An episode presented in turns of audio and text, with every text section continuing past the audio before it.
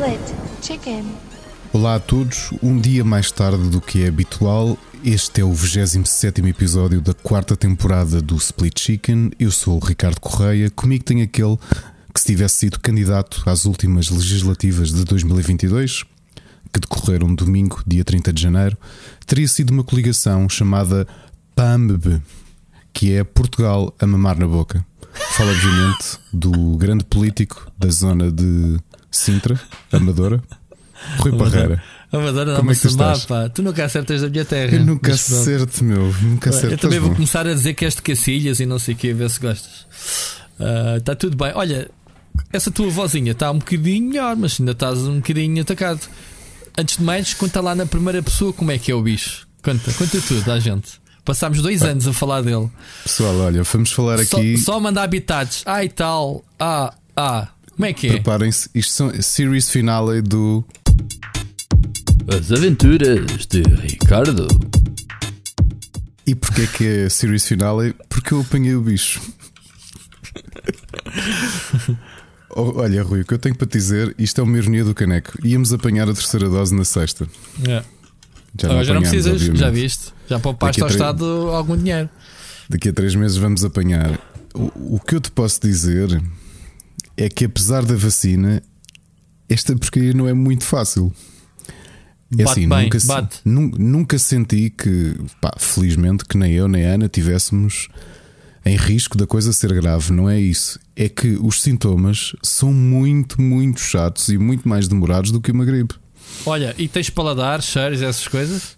Tenho. A Ana perdeu durante um tempo, mas já, já está a recuperar. Pá, comigo, diferenças que eu posso dizer em relação à gripe. Portanto, isto só para terem aqui um bocadinho de ideia, eu já tinha falado aqui no último episódio Faz lá a review ao bicho. que, que a minha família toda tinha acusado positivo, portanto, devia ser uma questão de tempo, até de certeza, até eu apanhar. Primeira coisa, a febre. Por exemplo, eu, pá, eu conheço o meu corpo, sem eu tenha uma virose, uma gripe, o que quer que seja, normalmente a coisa é mais ou menos progressiva, ou seja, eu sinto que estou a ficar doente e a febre vai subindo. Aqui com o bicho foi quase instantâneo. Imagina, estava muito bem a trabalhar e começo-me a sentir muito quente, mas assim de repente, percebes? Assim escalar. Quando fui ver o termómetro, estava quase com 39. Isto na quarta-feira passada, foi quando desenvolvi sintomas. Sendo que eu tinha o PCR marcado para quinta.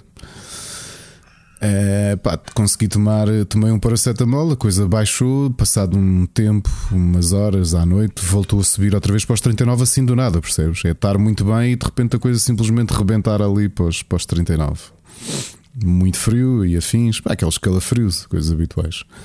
No dia seguinte até acordei relativamente bem. Até pensei, olha, realmente isto com a vacina, isto é fácil. A Ana, que já estava ali a sofrer com tosse e tinha perdido o paladar e tudo isso. Eu ali contente do género, ok, isto até é fácil, com vacinas. Mas depois na quinta comecei a ficar a sentir-me um bocado pior. Eh, epá, e depois vem aí a montanha russa de sintomas, que é uma coisa com a gripe. Pá, todos nós já tivemos gripes. A gripe, quando começa a melhorar, tu simplesmente vais melhorando. Não esperas que ao longo dos dias vais somando sintomas novos. Epá, na sexta acordei que mal conseguia andar. Estava com uma zona, estava com uma dor brutal na zona do, do, do ventre, portanto, ali na zona da bexiga, pá, que sem explicação nenhuma, que se espalhava para as pernas que eu nem conseguia andar. Eu assim, mas que é isto, meu? Porquê? Passou-me ao final do dia e quando passou, comecei a sentir uma dor de garganta intensa. Epá, estamos a falar de, de sexta a domingo, eu não conseguia dormir por causa das dores de garganta. Estamos a falar de adormecer e acordar só engolir saliva. Epá, e tem sido isto. Portanto, eu já estou já estou praticamente bom do, do- da garganta, mas ainda estou naquela fase de que se estiver na cama a ver séries e for o, caindo o muco do nariz, não é? Porque estou um bocado entupido. Se for caindo para a garganta, ainda me dói. Pá, depois tenho alguma dificuldade a dormir, mas de resto, o bicho não é assim tão fácil. Pronto. Epá, e espero- com esta fase conheço muita gente que apanhou, mas nem te passa pela cabeça. Muita, Sim, claro. muita, Olha, muita, muita diz-me só uma coisa: eu estou aqui bem, não, não se pega pelo microfone, não? Tranquilo? Acho que não, acho que não, mas digo-te já que hum, epá, é, é- é aquilo que eu vos digo: é, para quem tem filhos na escola, filhos pequenos, é praticamente impossível que não apanhem. Uh, a Ana teve, uns, teve mais dias de febre do que eu, acho eu. Aliás, eu na sexta, depois essa foi curiosa, na sexta voltei a ter febre assim do nada à noite. Quando veio a dor de garganta, veio febre. E eu, pá, mas que é isto? Percebes? E depois lá sábado de manhã recebo o resultado positivo. Não, tive, não tivemos mais febre, nem eu nem a Ana. Também há uma coisa, Ricardo, também Hum. há uma coisa importante nisto, nisto tudo, não é? Eh, pá, eh, tu és a girafa do Madagascar, portanto, do Madagascar, Exato. portanto, isso também bate, né? Bate mais. Qualquer. Oi! Não, mas eh, pá, tive, tive um bocado receio, andei-te a chatear até nos dias, estás bem, estás bem, não sei o quê, a ver se. hum, Pronto, como é, que- Epá, como é que porque sabes que eu tenho, por exemplo, Marcos Janeiro também adoeceu ontem. foi- Aliás, ontem foi o aniversário, anteontem foi o aniversário dele, foi quando ele descobriu que estava doente também, porque a mulher e, e um dos filhos também já estava doente. Fosse. A Maria João, que, pá, que também passou um bocado mal com isto e também estava vacinada. Mas tenho falado com imensa gente pá, que realmente é passar mal naquele aspecto de parece uma gripe que está a demorar Sim, um bocado mais a passar. Qualquer, qualquer gripe é chata. Eu, eu, por exemplo, eu estou sempre a dizer. ah, pá, eu, eu, eu olho para trás e, ado- e adoeço pá, em 3 em 3 anos, 4 em 4. Pá, Passa-se mesmo muito tempo sem, sem eu ter nada. Uma gripe ou, ou o que é que seja. Mas quando bate, pá, pelo menos dois dias de cama. Tipo, aterro completamente. Não consigo levantar, eh, cabeça, febre, eh, constipação extrema. Uh, Mas já há muito tempo, é que pode, posso dizer, epá, e não, não quer dizer que amanhã não apanho Covid, estamos aqui também todos sujeitos, né? a gente faz a nossa vida como fomos votar no domingo, a minha filha vai todos os dias para a escola, portanto é uma questão de tempo ou não, né? Eu agora já tenho a terceira dose há uma semana, estou sujeito, mas posso dizer que nestes dois anos em que estou em casa, eu nunca, nunca fiquei doente por nada, nem uma constipação, nem É, nada. não estás a É- contactar com ninguém. Sim, mas mesmo o meu, o meu organismo eu acho que tem, tem boas proteções, porque eu nunca fui muito dado a, a estar. Agora, quando o bicho penetra, né, porque uma pessoa tem uma, uma camada né, de, de proteção, né, como é que se diz? Uma, as defesas, não é? Considero que tenho as fortes, mas quando penetra, bate, bate bem, bate, bate, deita- deita-me abaixo. Mas pronto. Posso É, dizer que nos eu- últimos anos tive mais pedras nos rins do, que gripes. Mas, Mas sabes, tenho dito isso, tenho falado com algumas pessoas que têm estado doentes e também sentem o mesmo, pá, que é uma gripe chata, percebes? Ah, Yeah. Mas que é o que eu digo, quem tem filhos pequenos, eu, a maior parte das pessoas que eu conheço acabaram por apanhar, escaparam, escaparam dois anos, ah, mas desta vez não deu. Muito bem. Olha, vamos, eh, f- vamos eh, falar de coisas mais felizes e vamos tentar fazer este programa agora a sério, mais, mais pequeno, porque para tu não esforçares a voz. Ahm, vamos só começar aqui por agradecer, obviamente, aos nossos patrons, dizer algumas coisas que é. Vamos encontrar nos próximos dias o vencedor do passatempo, né, do mês passado. Vamos anunciar, não esta semana, mas para a próxima, o novo passatempo. Queremos ver se vos arranjamos uma coisinha gira. Ahm, e havia mais alguma coisa pendente? Ah, vamos ter eh, esta semana. Ainda, ainda ponderámos não gravar. Pronto, o Ricardo lá conseguiu eh, recuperar e gravámos um dia só de atraso. Podia ter nem haver programa esta semana. Pronto, que era, acho que era o mais razoável. Ricardo para É, proteger. Estamos, estamos com o. Pixel Hunters atrasado e estamos, Temos com o, o Pixel com Hunters, o Bruno também. O Bruno também. Eu não falei mais com o Bruno, mas o Bruno reagiu mal à, à, à vacina. Depois não falei mais com ele se ele, entretanto, apanhou, se apanhou alguma coisa ou não. Ele estava hoje a dizer que no, no, no Twitter que pronto, que o Pixel Hunters ia, regressar em breve. Não falámos que era este fim de semana, pronto, calculámos todos, eh, tu tanto doente, nem se colocava o caso. Então, devemos gravar para a semana, acho eu.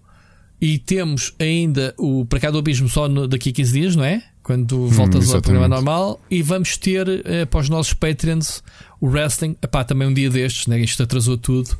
Vamos ver como é que a gente se coordena, porque depois também temos aqui alguns trabalhos, eh, jogos né? começam a surgir pendentes, eh, que temos que combinar bem como é que vamos fazer. Ok? Mas são coisas eh, penduradas, não esquecidas. Ahm, então, deixa-me só aqui dar um, shout-out aos nossos patrons que continuam ahm, a apoiar-nos muito bem. o Miguel Nogueira, o Carlos Duarte, o Peninha, o Alexandre Grande, o Helder Paiva, o Sir Becas, Felipe Silva, Nuno Silva, Oscar Morgado, Enzo Bolt, Vasco Vicente, Carlos Felipe, Ricardo Moncancho, Luís Ribeiro, Frederico Monteiro e Bruno Carvalho. Malta, muito obrigado a todos, uh, a todos os que nos têm apoiado até agora, obviamente, independentemente do valor. E pronto, novidades uh, para breve. Certo, Ricardo? Certo. Olha, antes de avançarmos uh, para as notícias, eu sei qual é a primeira mensagem. O Bruno Carvalho mandou-nos duas mensagens hoje, portanto, temos várias mensagens hoje e vamos tentar fazer quase um programa centrado na, nos vossos comentários. O Bruno Carvalho mandou uma primeira mensagem, vamos já ouvir, porque eu acho que era uma das coisas que deveríamos de falar, nem que seja brevemente, não vamos perder muito tempo, mas vamos ouvir a mensagem. Olá, amigos.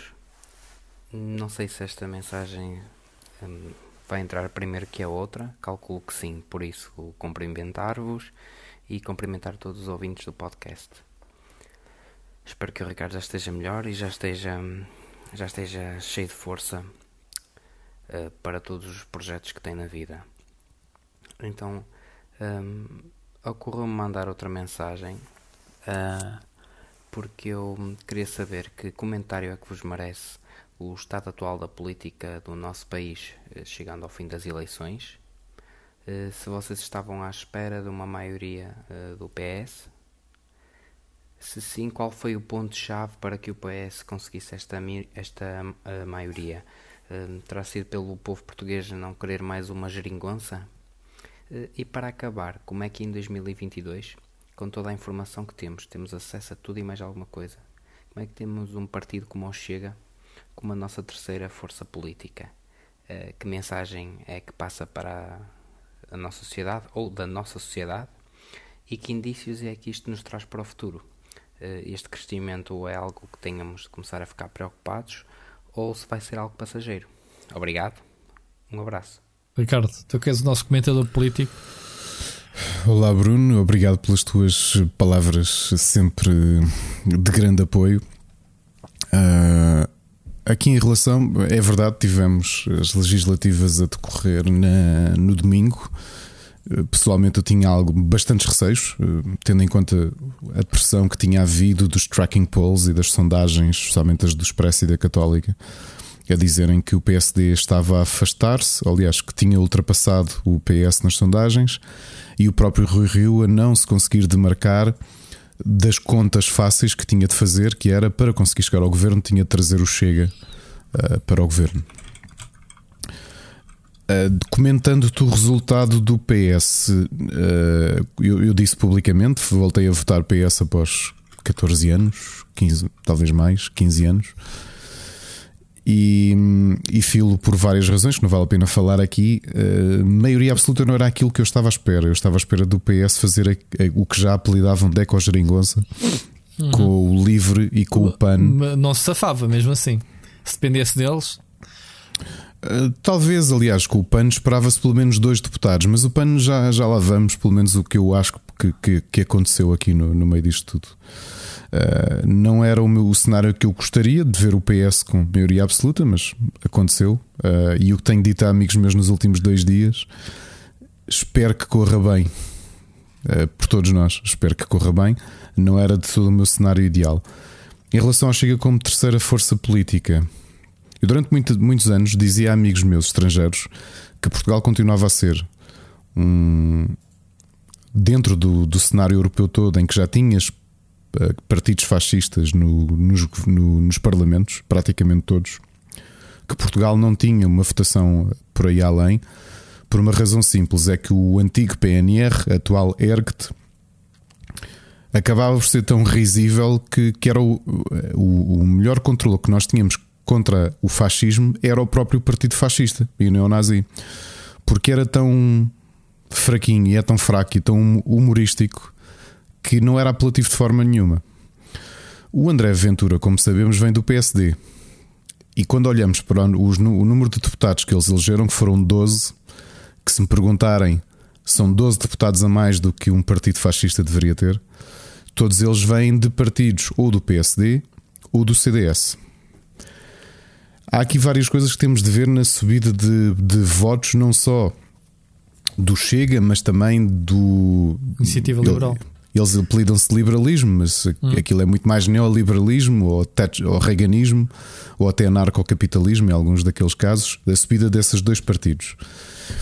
E que se prende por uma parte do eleitorado do PSD que está a sangrar para estes dois partidos novos, que são muito mais à direita, muito mais extremos ah, do que o PSD sempre foi, e o CDS. Não nos podemos esquecer que em 2011 o CDS teve o máximo de deputados da história da democracia portuguesa para, para, o- para o CDS-PP, que foram 24 deputados.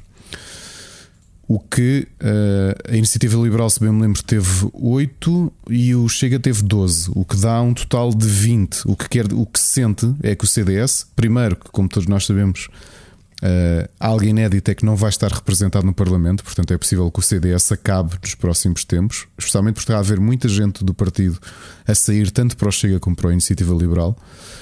Eh, o que é que nós podemos sentir do Chega? A realidade é que já existia muita gente com princípios fascistas ou pró-fascistas em Portugal, porque o fascismo terminou com a Revolução, mas as pessoas que se identificavam com isto, e especialmente um, uma certa direita que, que pertencia ao, ao regime, não foram mortos, como nós sabemos. Não houve assassinatos em Portugal durante a Revolução. As pessoas não desapareceram, elas simplesmente se integraram em partidos mais à direita. E o CDS e o PSD eram, obviamente, eh, isto sem contar com o MDLPs e afins que já não existem, eh, mas os partidos que subsistiram até aos dias de hoje da direita albergavam parte destas pessoas que tinham ideias muito mais extremas do que o próprio CDS, não é? que foi criado por, por vários democratas, nomeadamente o Freitas do Amaral e o Adelino Namar da Costa, que eram democratas cristãos que é muito longe daquilo que é uma iniciativa liberal ou um Chega. O Chega, hum, o Chega, podemos ver, por exemplo, uma das pessoas que elegeram, que foi o Diogo Pacheco de Amorim, que é talvez um dos seus ideólogos, foi uma pessoa, é uma pessoa, obviamente, um pró-fascista, que, que teve nesse MDLP com o do Spínola, logo que era um, um um grupo terrorista de, extrema-direita no pós-25 de Abril acabou por juntar-se ao CDS, saiu com o Manuel Monteiro para fundar o PND e agora ajudou a fundar, ou fez, ou permitiu a formação do próprio Chega. Portanto, ele finalmente chegou à Assembleia após décadas. Portanto, estas pessoas com ideais fascistas já existiam. Estavam era envergonhados nos dias de hoje. Já não há vergonha em ter este, este comportamento fascista. E portanto, se eu tinha orgulho em dizer que Portugal tinha um tampão ao fascismo, que era o próprio partido fascista da altura, que era o, PNR, agora isso já não existe. Já não há vergonha em votar num partido como o Chega. Uh, se me perguntarem ideologicamente, eu, eu acho que, o, que isto, no meu entender, acho que a iniciativa liberal é um bocadinho mais perigoso do ponto de vista económico, porque tem uma visão económica muito mais extrema do que qualquer partido de direita até hoje. Portanto, acabar com o Estado Social. Mas, mas diz-me uma coisa: sim, o Estado Social, que é igualdade para todos, né? Acabar com a regulação dos, uh, Dos mercados, dos mercados, não é? Que Claro. é, é, o, é o Texas, né? é a lei do mais forte. Pode, isso não pode acontecer. Ahm, mas diz-me uma coisa: uh, considerando que o PS tem a maioria, estes uh, dois partidos, apesar de terem esta, esta posição no, no Parlamento, podem fazer alguma moça, digamos assim, à governação? Ou, ou simplesmente o, o António Costa Não. já disse que nem sequer vai falar com o Chega? Quer dizer, está-se a ralar bem para eles. não, exato, não, não. e- Esse é o problema. Estão lá aqui a falar para o ar, para o beca-beca, para para a mão, é? Basicamente. Um pouco isso, sim, porque na realidade as maiorias absolutas, as maiorias absolutas existem, mas elas são, se olharmos para o resto da Europa, elas são ah, são muito raras, para não dizer praticamente, eu não vou, vou dizer impossível, mas quase. Porque Portugal tem um sistema de distribuição de voto muito atípico comparado até com a Espanha, aqui ao nosso lado. Nós temos um abismo de eleitores muito grande nos dois partidos do centro. Ou seja, os dois partidos do centro, sozinhos, abarcam talvez dois terços dos votos, quase sempre, desde que, que a República, desde que a, a democracia existe. Ok? Uh, eu quando falo muitas vezes do Borgen, daquela cidade, daquela série brutal que está na Netflix sobre política dinamarquesa, eles, eles espalham um bocadinho mais. uh, não vamos contar com o caso inglês, não é? Que tens o Partido Trabalhista ou o Partido Conservador, que esse é o mais sistema americano, mas o resto da Europa, em que tens muitos partidos, mas tu raramente tens expressões de voto tão grande quanto isto. Ou seja, todos os governos normalmente são acordos entre vários partidos, porque as percentagens são muito próximas. Na, nessa série dinamarquesa mostravam que um partido uh, que vence essas eleições vencia com 20 e tal por cento dos votos. Ok? E que era obrigado a falar com toda a gente e mais alguém para formar governo. Portanto, nisso Portugal é um bocado atípico. E as maiorias absolutas, apesar de serem raras, não esquecer que esta é a quarta maioria absoluta da nossa história. O Cavaco Silva teve duas seguidas, uh, entre 87 e 92, se a memória não me falha. E depois tivemos a primeira maioria absoluta do PS, que foi com o José Sócrates em 2005, e agora esta 2022 com o António Costa. As maiorias absolutas têm este problema, se quisermos contar assim, que é realmente quem governa não necessita literalmente de governar, porque sozinho o seu número de deputados já permite aprovar todas as leis. O António Costa quis uh, acalmar um bocado as hostes, não sei se isso funciona assim tão bem, porque algo com muitas qualidades e muitos defeitos que lhe reconheço, também acho que ele sempre, ele, ele sempre demonstrou ser bastante teimoso e às vezes até um bocado inflexível. Vamos ver como é que isso corre. Em relação à iniciativa liberal e ao Chega, realmente é um bocado essa perspectiva, portanto vou aproveitar mais para crescer do que propriamente para causar moça, porque na realidade não há muito que se consiga fazer ou que consiga implicar. Falando do Chega, eu tenho uma teoria muito simples que eu acho que uh, eleger 12 deputados é a pior coisa que o André Ventura podia querer. Ok? Vai ter Porque que distribuir a, a, o osso por vários cães, não é? Esse é um dos pontos. Vamos ver aqui um, vamos ver fazer uma análise curta ao Chega para perceber que o Chega não tem muitos anos, isto é o terceiro ano da existência do Chega. De praticamente toda a gente que fundou o partido, e que dirigiu o partido, já quase todos saíram incompatibilizados com André Ventura, porque aquilo do início sempre foi um saco de gatos, ok? Hum. Quando ele foi eleito, aquilo percebeu-se que podia ter algum potencial e, portanto, quando cheira obviamente a poder, qualquer que seja o, o espectro, vai criar mais tensões internas, não é? Só que há uma diferença, como ele era o único, como ele é o presidente e ele é o líder máximo, é o líder supremo em que ele é que manda, e como era o único deputado e na realidade não se conhecia praticamente mais ninguém sem ser ele, ele falava sozinho. Uhum. E portanto, por muitas broncas que ele fosse dando, era mais fácil ele controlar as coisas. Só que tu agora, tu desencantaste uma série de pessoas e alguma delas que nós conhecemos bem das redes, que são personagens estranhíssimas e que também têm tempo de antena e que têm de falar. Por exemplo, eu não nem me dei ao trabalho de ver quem é que eram essas pessoas. Alguém, alguém conhecido, assim, sem ser fora da política, até sei lá, um Nuno Graciano ou assim, desses? Não, não. não, não, não. Okay. de dentro da política, lembram do Pedro Frazão. A também não. Não, essa não chegou a ser eleita. Não chegou a ser eleita, mas por exemplo, tens aqui o caso Caricato. Estava na lista, sim, era a okay. sétima de Lisboa. Uh, tens, tens um exemplo curioso que é Uh, alguém comentava isso. Tu, por exemplo, para seres funcionário público, não podes ter dívidas à Segurança Social e ao Fisco. E o Chega acabou de eleger por Braga um candidato que sei, vi, à Segurança Social deve 80 e tal mil euros. E portanto, e agora, no outro dia, alguém, e hoje alguém colocava uma questão que eu acho que nunca se tinha colocado até hoje: que é, como tu sabes, os deputados têm imunidade parlamentar. O que quer dizer que o Estado, a Segurança Social, não é? o Estado que nos defende a todos nós, pode exigir a um deputado que paga a dívida que tem ao Estado? Estás a perceber? Também, mas é retroativo, quer dizer, o gajo só assume o poder a partir de agora, as coisas para trás. Não achas que deveria haver um, não há um, não há um background de todos, todos os deputados? Então vão meter. Uh, não, não existe isso. Não existe isso. Imagina que há um tipo que entretanto descobre-se que, é, que assassinou alguém. Está imune? Quando, quando terminar o ou a comissão ou uma comissão parlamentar levanta-lhe a imunidade parlamentar ou uh, tens de esperar o final de mandato. É literalmente assim que as coisas funcionam. Uh, Ficas com 4 anos para planear uma fuga, então. Pois, pois, pois.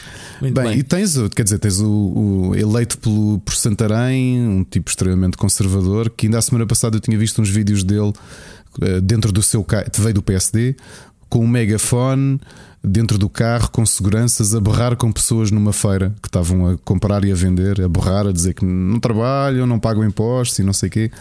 Já agora, as pessoas que trabalham em feiras pagam impostos desde 95 e pagam então, segurança social. Tristeza. Uh, e o que acontece? Uh, deixa aqui uma aposta para os nossos ouvintes, para quem está interessado em política. como sabem, e o ano passado, na última legislatura, tivemos dois casos bem famosos: a Cristina Rodrigues do PAN e a Joacine Catar Moreira do Livre.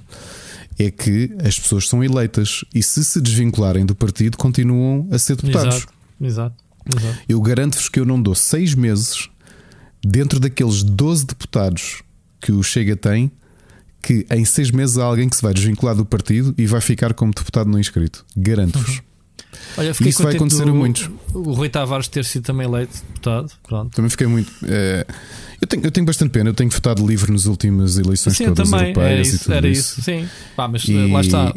E desta Qual vez. era a diferença que eles iam fazer? Não, não dava, não, não dava É isso. não. Eh, e justamente porque ele parece ter quebrado aquilo que chamavam a maldição do Rui Tavares, que já vinha desde, o- desde o tempo do, do Bloco de Esquerda. Eh, mas, portanto, a minha teoria do, do, do Chega, ter tanta gente a falar é capaz de ser mau para o Chega. Porque o André Ventura, obviamente, tem carisma e as pessoas. vo- Quem vota no Chega não vota no Pedro Frazão ou no Diogo Pacheco Amorim ou na Rita, Rita, Mati, Rita Matias, não é? Que é que foi eleita cá por Lisboa, que é do tipo do Provida. Não sei. Não sei. Uh, não, não elegeram essas pessoas, elegeram o André Ventura. Tanto que o André Ventura aparecia, em- era a única pessoa que aparecia nos cartazes todos. Ou seja, quem, quem olhasse pensava que o André concorria pelo país todo e não concorre. Ele só concorreu no círculo eleitoral de Lisboa. O que é que acontece aqui? Uh, há duas coisas que eu garanto-vos que vão acontecer. A primeira, o PSD teve um resultado muito mau e tem um resultado muito mau e sangra muitos votos. O PSD, mas o CDS também desaparece, mas o PSD especialmente, sangra muitos votos para a Iniciativa Liberal e para o Chega. E sem teorias da conspiração, é uma questão apenas factual de ver quantos comentadores afetos ao PSD existem nos grandes grupos de comunicação, que são eles propriedade de pessoas ligadas ao PSD. Falo, obviamente, da mídia capital Claro. eh, e da empresa, não é? SIC Expresso, do Pinto Balsemão, que foi um dos fundadores do PSD. Todos nós sabemos que grande parte das pessoas que ali estão, e vemos, não é? Marcos Mendes está lá a falar, and so on, and so on. Já se reparou numa coisa, é que as baterias vão apontar para esses dois partidos. Porque o, o- o- ou seja, durante um tempo os mídias acharam muita piada ao Chega porque ele dava cliques e dava visualizações. Só que por outro lado acabou por prejudicar muito o PSD. Eu acho então que foi eu acho A mim irritava-me sempre que as pessoas partilhavam qualquer coisa de André Ventura para lhe xingar sem se aperceberem que só estavam a fazer publicidade ao gajo. Mas pronto. Só que o problema é que faziam publicidade sem qualquer escrutínio. O que eu acho é que a partir de agora vai haver muito escrutínio que o chega. Vai haver escrutínio que o chega. E sendo que é um partido, não esquecer, ouvi alguém que comentava aí com razão: o, o Chega é um partido tão fraco, do ponto de vista ideológico, do ponto de vista de programa. Eles elegeram mais pessoas do que o número de páginas que tinha o seu programa. O programa tinha sete páginas, ok? Mal escritas. Eu li o, o programa Pá, do Chega. isso, isso prova que as pessoas que votaram neles também não são muito diferentes. Portanto, têm o que Sim, merecem. exi- existe esse perfil, obviamente que existe esse perfil. Eu acho que há uma percentagem de pessoas que o chega a, a barca que são as pessoas antissistema, ou seja, aquele tipo de voto que normalmente era entregue ao PCP, que normalmente era entregue ao MRPP, que durante muito tempo foi entregue ao Bloco de Esquerda, era o voto antissistema, o voto de protesto e que agora está a ser entregue ao Chega. Mas não nos desenganemos, há uma grande percentagem de pessoas que votaram no Chega sabendo exatamente o tipo de coisas que eles defendem, ah, o, o tipo de. ah, o tipo de, hum, de ideais, eh, eh, coisas completamente retrógradas que, em que acreditam. E, portanto, o que é que eu acho? É muito mau, porque a part- a partir de agora é muito mais difícil de controlar, eh, sinceramente, é mais difícil de controlar a bacurada. Porque o André Ventura consegue-se controlar a si mesmo, mas de repente tem 11 pessoas que foram eleitas e que representam Portugal e que literalmente vai haver muito interesse em pôr-lhes um microfone à frente. Isso aconteceu já hoje na CNN, em que pediram à Rita Matias, eh, que, é, hum, que é, foi eleita pelo Chega, portanto, ela vem. Ela é filha do fundador do movimento Pró-Vida, que é um movimento anti-aborto, um movimento ultraconservador. E ela hoje foi à CNN falar. Coitada. Percebes? Coitada, porque ainda por cima puseram a Joana Amaral Dias, que não sendo uma pessoa que eu admiro de todo, ela foi lá só ser achincalhada. Percebes? Depois tu pensas, esta malta vai ser cilindrada e vão passar vergonha. Porque depois, como também é um partido com sete páginas de programa, cada cabeça tem a sua sentença. Portanto, há uns que vão defender uma coisa, uns que vão defender outra, e o André não vai conseguir controlar aquilo tudo. Só um último comentário, porque eu concordo completamente. Eu, eu tive a ver a noite eleitoral até às 3 da manhã. Uh, e tive na RTP e o Miguel Poiares Maduro, que foi dirigente e ministro do PSD, disse uma coisa que eu concordo completamente com ele, que é há um grande problema nos próximos anos para o PSD, que é simples. Uh, eles colocaram-se num sítio, repara que o Chega e a Iniciativa Liberal são quase filhos do, do PSD, não é? nomeadamente filhos do, do pacismo, do, do Passos Coelho, por razões diferentes. E ele dizia uma coisa com razão, que é estas eleições provaram que o PSD está é, tem, tem um, uma zona difícil onde se colocar. Ou se tenta chegar ao centro para tentar apanhar o eleitorado do PS, que o PS notoriamente assumiu nesta fase a zona do centro. O centro e o centro-esquerda e alguma esquerda. E o PSD, para tentar apanhar os votos do centro, vai destapar os pés e fazer com que muita gente que não quer ser tão moderada assim vai votar na Iniciativa Liberal ou no Chega. Por outro lado, se quiser apanhar os votos do Chega de Iniciativa Liberal, vai acontecer aquilo que aconteceu também nestas eleições, que é as pessoas não querem um governo com o Chega, e muitas se calhar também não querem um governo com Iniciativa Liberal, como é o meu caso, e que preferem votar no país do centro, que é o PS. E o próprio Poiares Maduro, não é, que é dirigente do PSD, dizia: Nós temos um problema muito grande que não sabemos como resolver nos próximos tempos. Uh, e, e, pronto, como eu, como eu me farto dizer, eu sou um, um, democrata. Tenho muita pena do CDS não estar no, no, não estar no Parlamento, porque dentro da direita eu acho que é necessário uma direita mais conservadora. Não é o que, eu, o que eu acredito, mas isso não tem nada a ver. Democracia é mesmo isso. Eu acho que tens de ter perspectivas diferentes. Mas tanto o PSD como o CDS são partidos fundadores da democracia, são partidos democratas. E eu lembro quando, a, quando a, senhora do, do CDS, como é que ela se chamava? -se? Assunção Cristas. Não? Assunção Cristas foi basicamente cilindrada quando teve aqueles péssimos resultados há, sei lá, 4 anos, né? ou há 3 anos. Sim.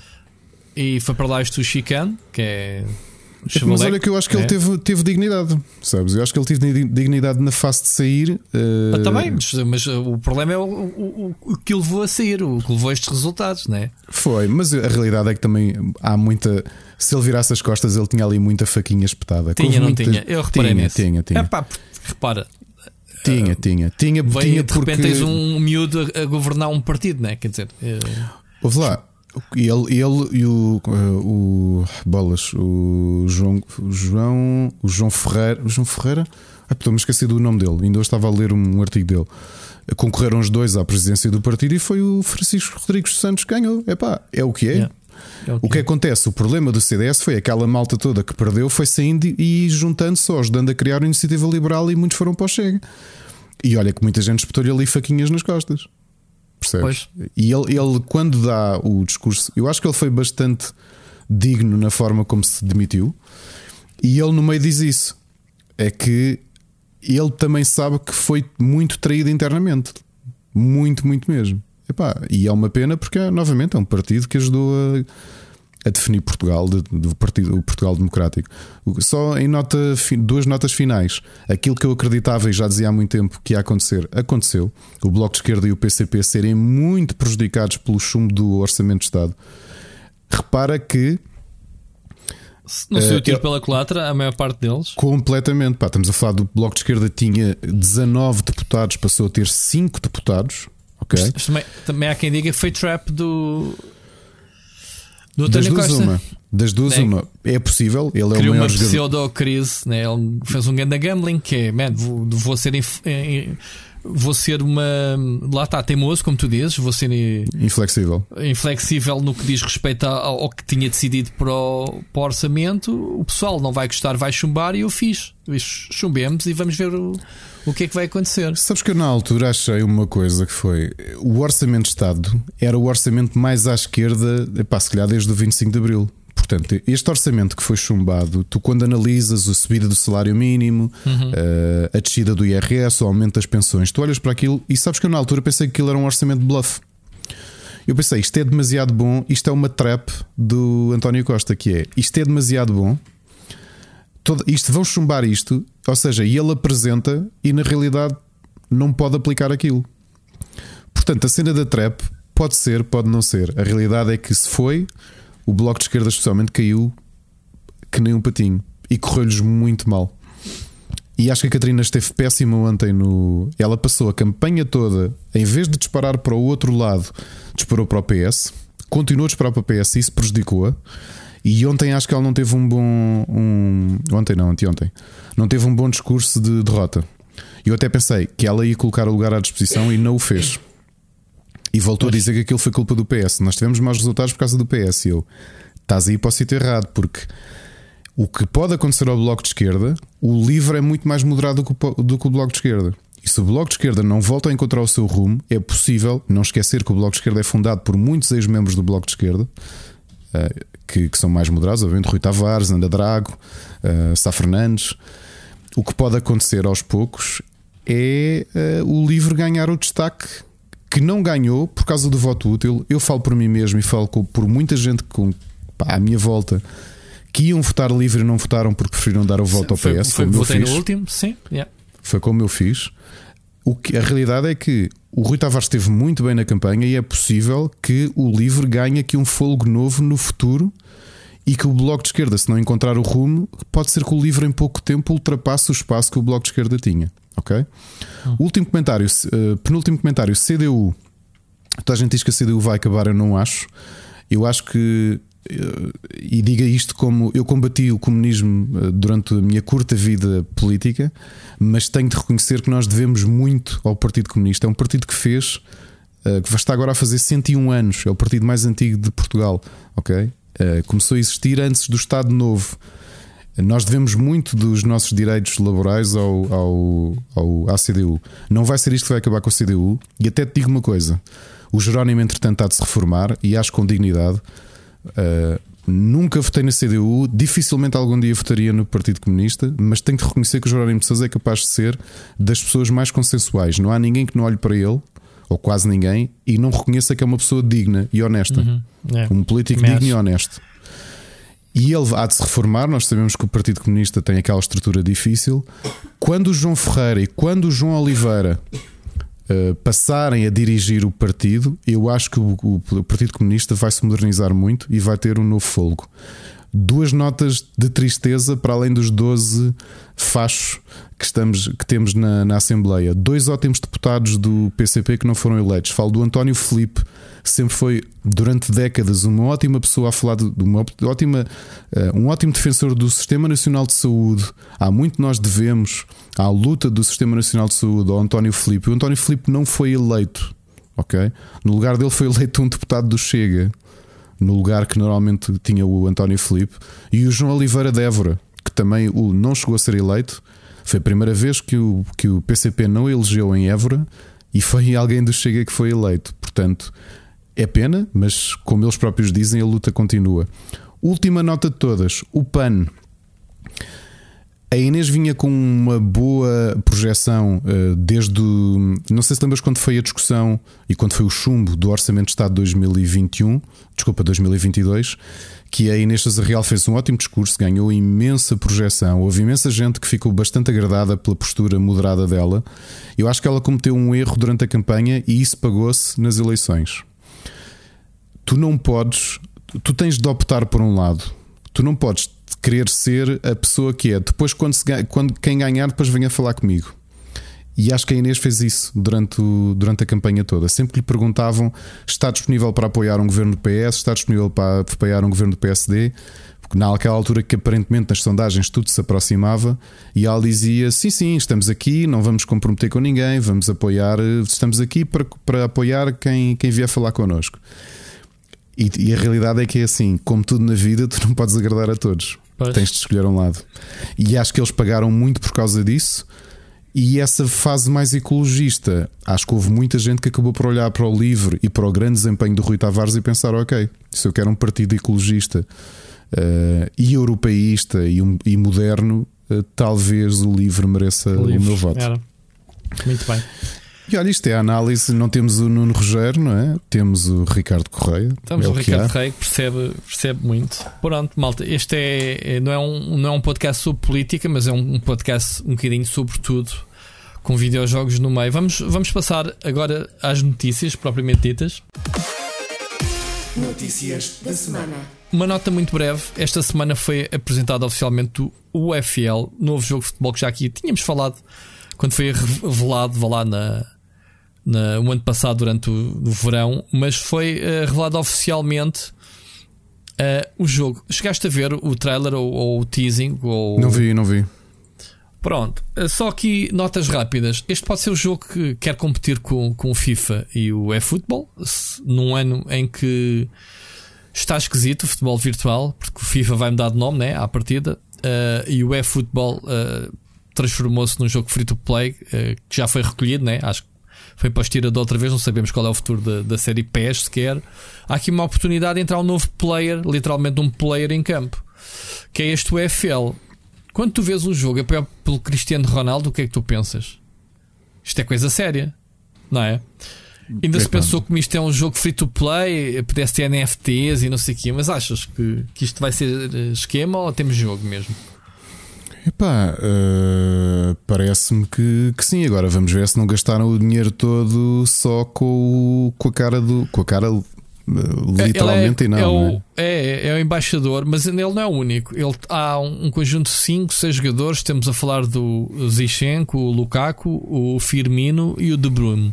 Ok? São os 5 embaixadores. São, são, grandes nomes do, do grandes futebol mundial, nomes. É? Yeah. E depois temos clubes como o teu Sporting. Uh, o West Ham, o Shakhtar Donetsk, Besiktas, Mónaco, Borussia Mönchengladbach, Celtic e Rangers. Portanto, os primeiros clubes, oito clubes uh, uhum. licenciados oficialmente. Ok? Com direito uh, à apresentação, no, por exemplo, vais à página do Mónaco e vês lá que eles fizeram um, um acordo para dois anos com o FL. Ou seja, o é um jogo que eles dizem que vai ser free to play, vai ser muito concentrado no online, porque é no online que está a competição do FIFA, não é? Porque ninguém compra um FIFA atualmente, provavelmente para jogar a campanha a sol, não é? Os campeonatos. O pessoal quer é ir ao, à, à cena das cartas, né? o Ultimate Team.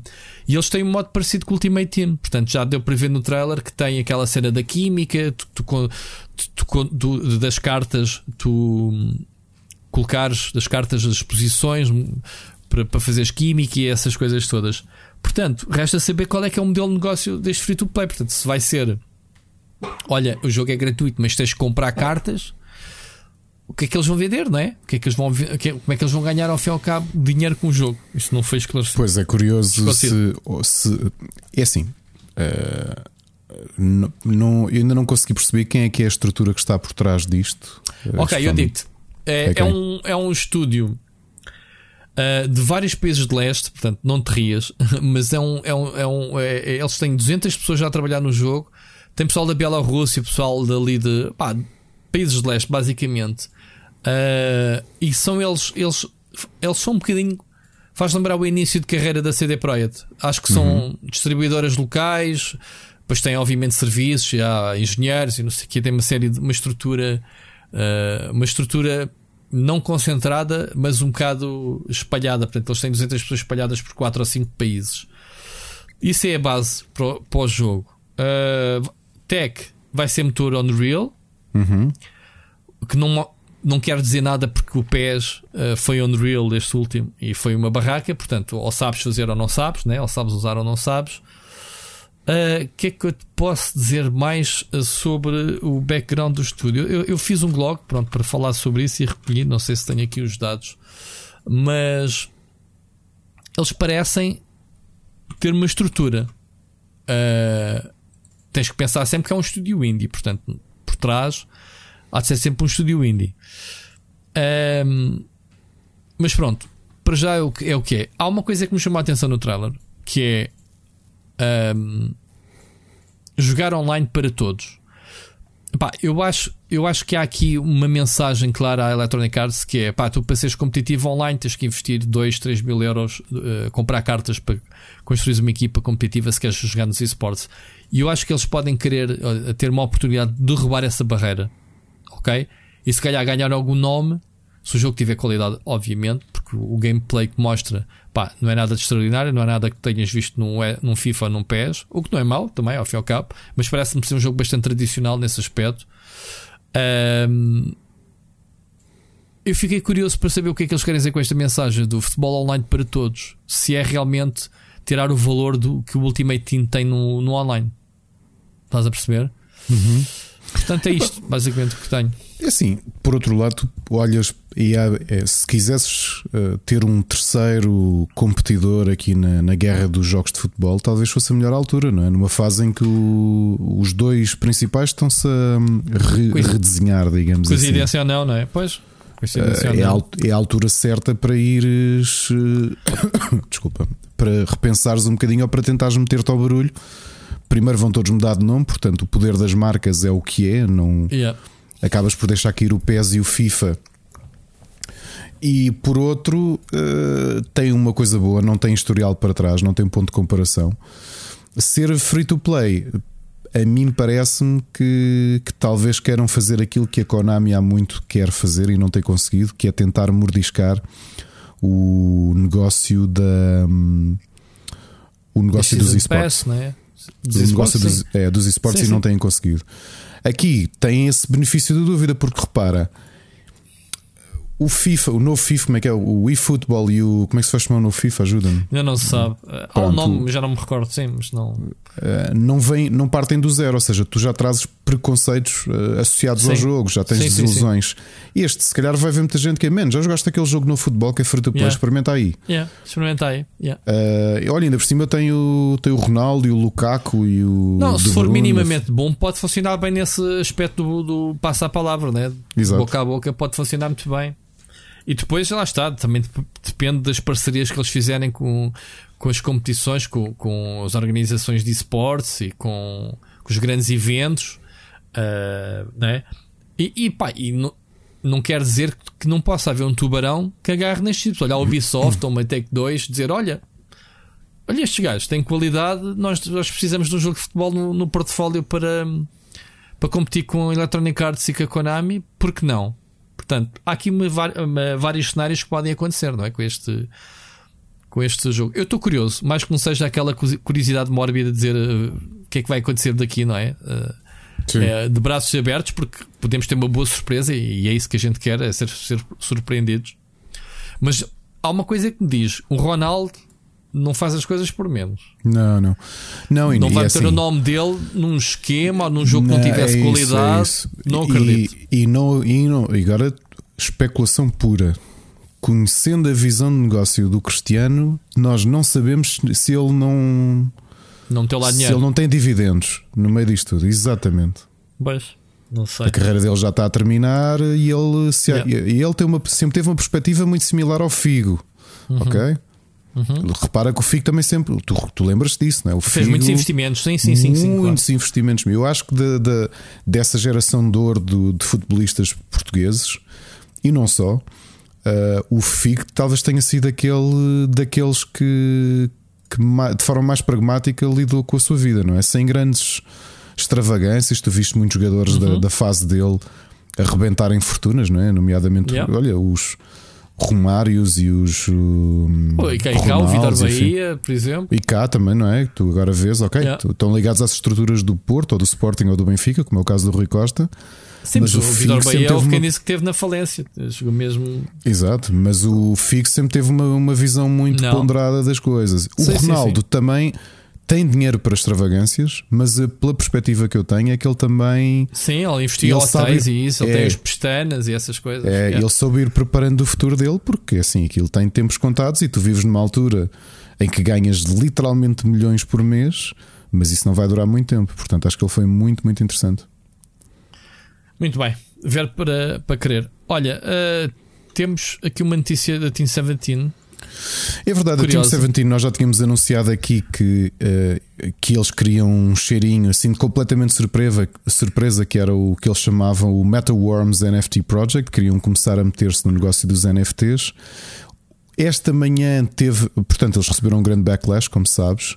Teve uma, uma- um revés curioso que foi os, os developers do, desse grande jogo indie que é o Going Under, que foi publicado pela Team 17, lançaram uns- um tweet a avisar amigos. Eh, Eles nem sabiam, os- não era? é, todos os estúdios que trabalham com a Team 17 foram completamente apanhados de surpresa com isto. Nós somos completamente contra a ideia de NFTs, pelo, pelo impacto ambiental que tem, pelo, por não trazer nada de novo aos, aos jogos, e vamos aqui avisar que acabamos de cortar qualquer ligação uh, empresarial com a Team 17.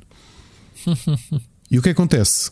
Às 9 da noite estava eu aqui uh, a colocar umas notas no nosso fecheiro e recebo um e-mail da Team 17. Dizer Ricardo, Pá, não, não, não, é não. não, não foi, a anunciarem. A, repara, isto foi às 9 da noite, às 9 da noite de Portugal. Hum. A avisar que eles. Só um parágrafo. Team 17 is announcing an end to the MetaWorms NFT project. Uh, we have listened to our Teamsters, development partners in our games communities, and the concerns they've expressed, and have therefore taken the decision to step back from the NFT space. Uh, Ou seja, avançaram com, com o Worms, NFTs, mas fora do jogo, não é? Mas já, não, já, já cancelaram tudo. Cancelaram tudo? Tudo, tudo, tudo, tudo, tudo, tudo, tudo. Isto vai ser muito complicado. Uh, ou alguém que lance um jogo e prove que realmente os NFTs uh, podem adicionar qualquer coisa uh, à indústria, ou então isto continua a ser uma, uma piada, uma piada pura. Toda a gente quer trincar algo disto. É, é uma estupidez. Mas pronto. Mas pronto. Ricardo, mais alguma coisa? Queres falar sobre isso? Não, não, pá, é, é isto. Também não tenho nada mais a acrescentar, mas, é isto pronto, só fiquei, mas é curioso. Aliás, nós fomos todos apanhados de surpresa. Aparentemente, não foi só o público, nem os, os, os mídia, foram as próprias empresas ligadas ao Team 17 deles anunciarem isto desta forma. Uh, e é curioso como este backlash gigante obrigou-os a, a, dar um passo atrás, uh, como, como eu acho que vai acontecer na maior parte das empresas, sinceramente. Muito bem. Olha, vamos uh, ouvir uh, a mensagem do Carlos Duarte. Vamos lá. Está de regresso. Siga. Ai, caraças, hoje, é, hoje é segunda-feira e não gravei nada. Está ligado? Uh, olá! Então quero começar por pedir as minhas sinceras desculpas por a semana passada não ter existido o espaço do Carlos. É verdade, mas é assim a vida. Às vezes simplesmente não dá porque. Aquilo é um Snorlax. Não. Eh, porque acontece algum imprevisto ou determinada coisa que me impede de gravar. Que foi exatamente isso que aconteceu na semana passada, porque. Eh, pronto, não me apeteceu. Mas não se preocupem, esta semana eu estou aqui e vou-me dedicar a 100% a vocês, sem qualquer tipo de distração, completamente focado para o vosso entretenimento. E.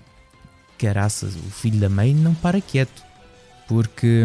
Uh, vai cacete porque, porque novamente sinto-me muito culpado pelas baixíssimas audiências do episódio da semana passada, que certamente foi por causa disso. Em comparação, as audiências do Split Chicken pareciam as ações da Sony.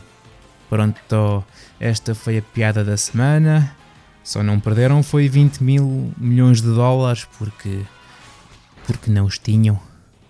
Quantas Pokébolas tenho? Acho que chega. Já agora, por falar nisso, para aqueles que andam a arredondar o valor da última aquisição da Microsoft, não o façam. É só estúpido. Não foi 70 mil milhões, mas sim 68,7 mil milhões de dólares. E certamente existe alguém a pensar: Oh Carlos Fogo, são só 1,3 mil milhões. Não. Não são só 1,3 mil milhões. Isto não é uma consola que custa 499 euros e arredondamos para 500. Ou um jogo que custa 79,99 e arredondamos para 80. Ou uma das quatro modalidades que podes assinar para seres patrono do Split Chicken em www.patreon.com barra Split Chicken. São 1.3 mil milhões de dólares. Por isso, se acham que é um valor pequeno, que até dá para arredondar, digam qualquer coisa para eu vos enviar uma NIB. Xiii, uma chance gigante. Uh, mais, uh, o que é que eu posso dizer mais para, para encher chouriços? Uh, esta semana aconteceu alguma coisa sequer. acho que a Respawn vai fazer três jogos de Star Wars, não é? isto foi esta semana, deve ter sido. Sabemos que a, que a Ubisoft está a fazer um jogo de Star Wars, que a Quantic Dream está a fazer um jogo de Star Wars, que a exclusividade dos jogos Star Wars da EA está a acabar e Caraças, não vou ver um Titanfall 3 tão depressa, pois não. Falando em Star Wars e em coisas deprimentes, vem cá para fora um cheirinho de um gameplay com o Boba Fett do que poderia vir a ser o Star Wars 1313. E, infelizmente, parece que ia ser giro. Teria ficado mais feliz se parecesse um monte de fezes, mas a realidade é que, é que iria ser muito bonito. Faz muito lembrar o Uncharted, que também saiu uma versão XPTO para a PlayStation 5. Está bonito aquilo.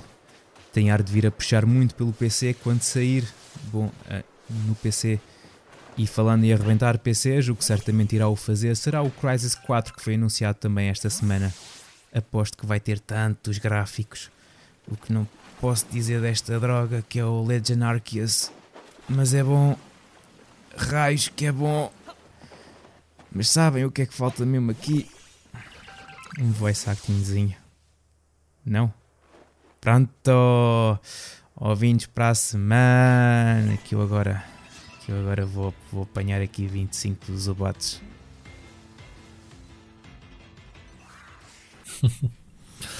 Olha, acho que é oficialmente, Carlos, obrigado pela tua, pela tua contribuição. Oficialmente o Carlos faz parte do universo Split Chicken porque eh, isto foi, foi sobre nada. Foi sobre nada.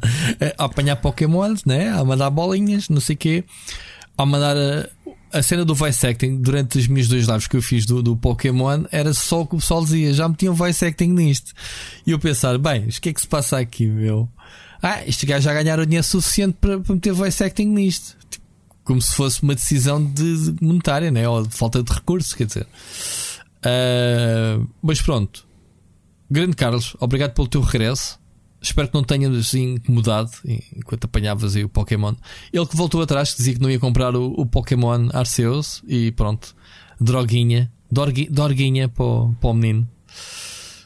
Ricardo, algum comment sobre o 1313? eh, Eu lembro-me do jogo quando foi revelado. Ele já, as screenshots já eram lindíssimas na altura, parecia ser um jogão. Já nem me lembrava disso.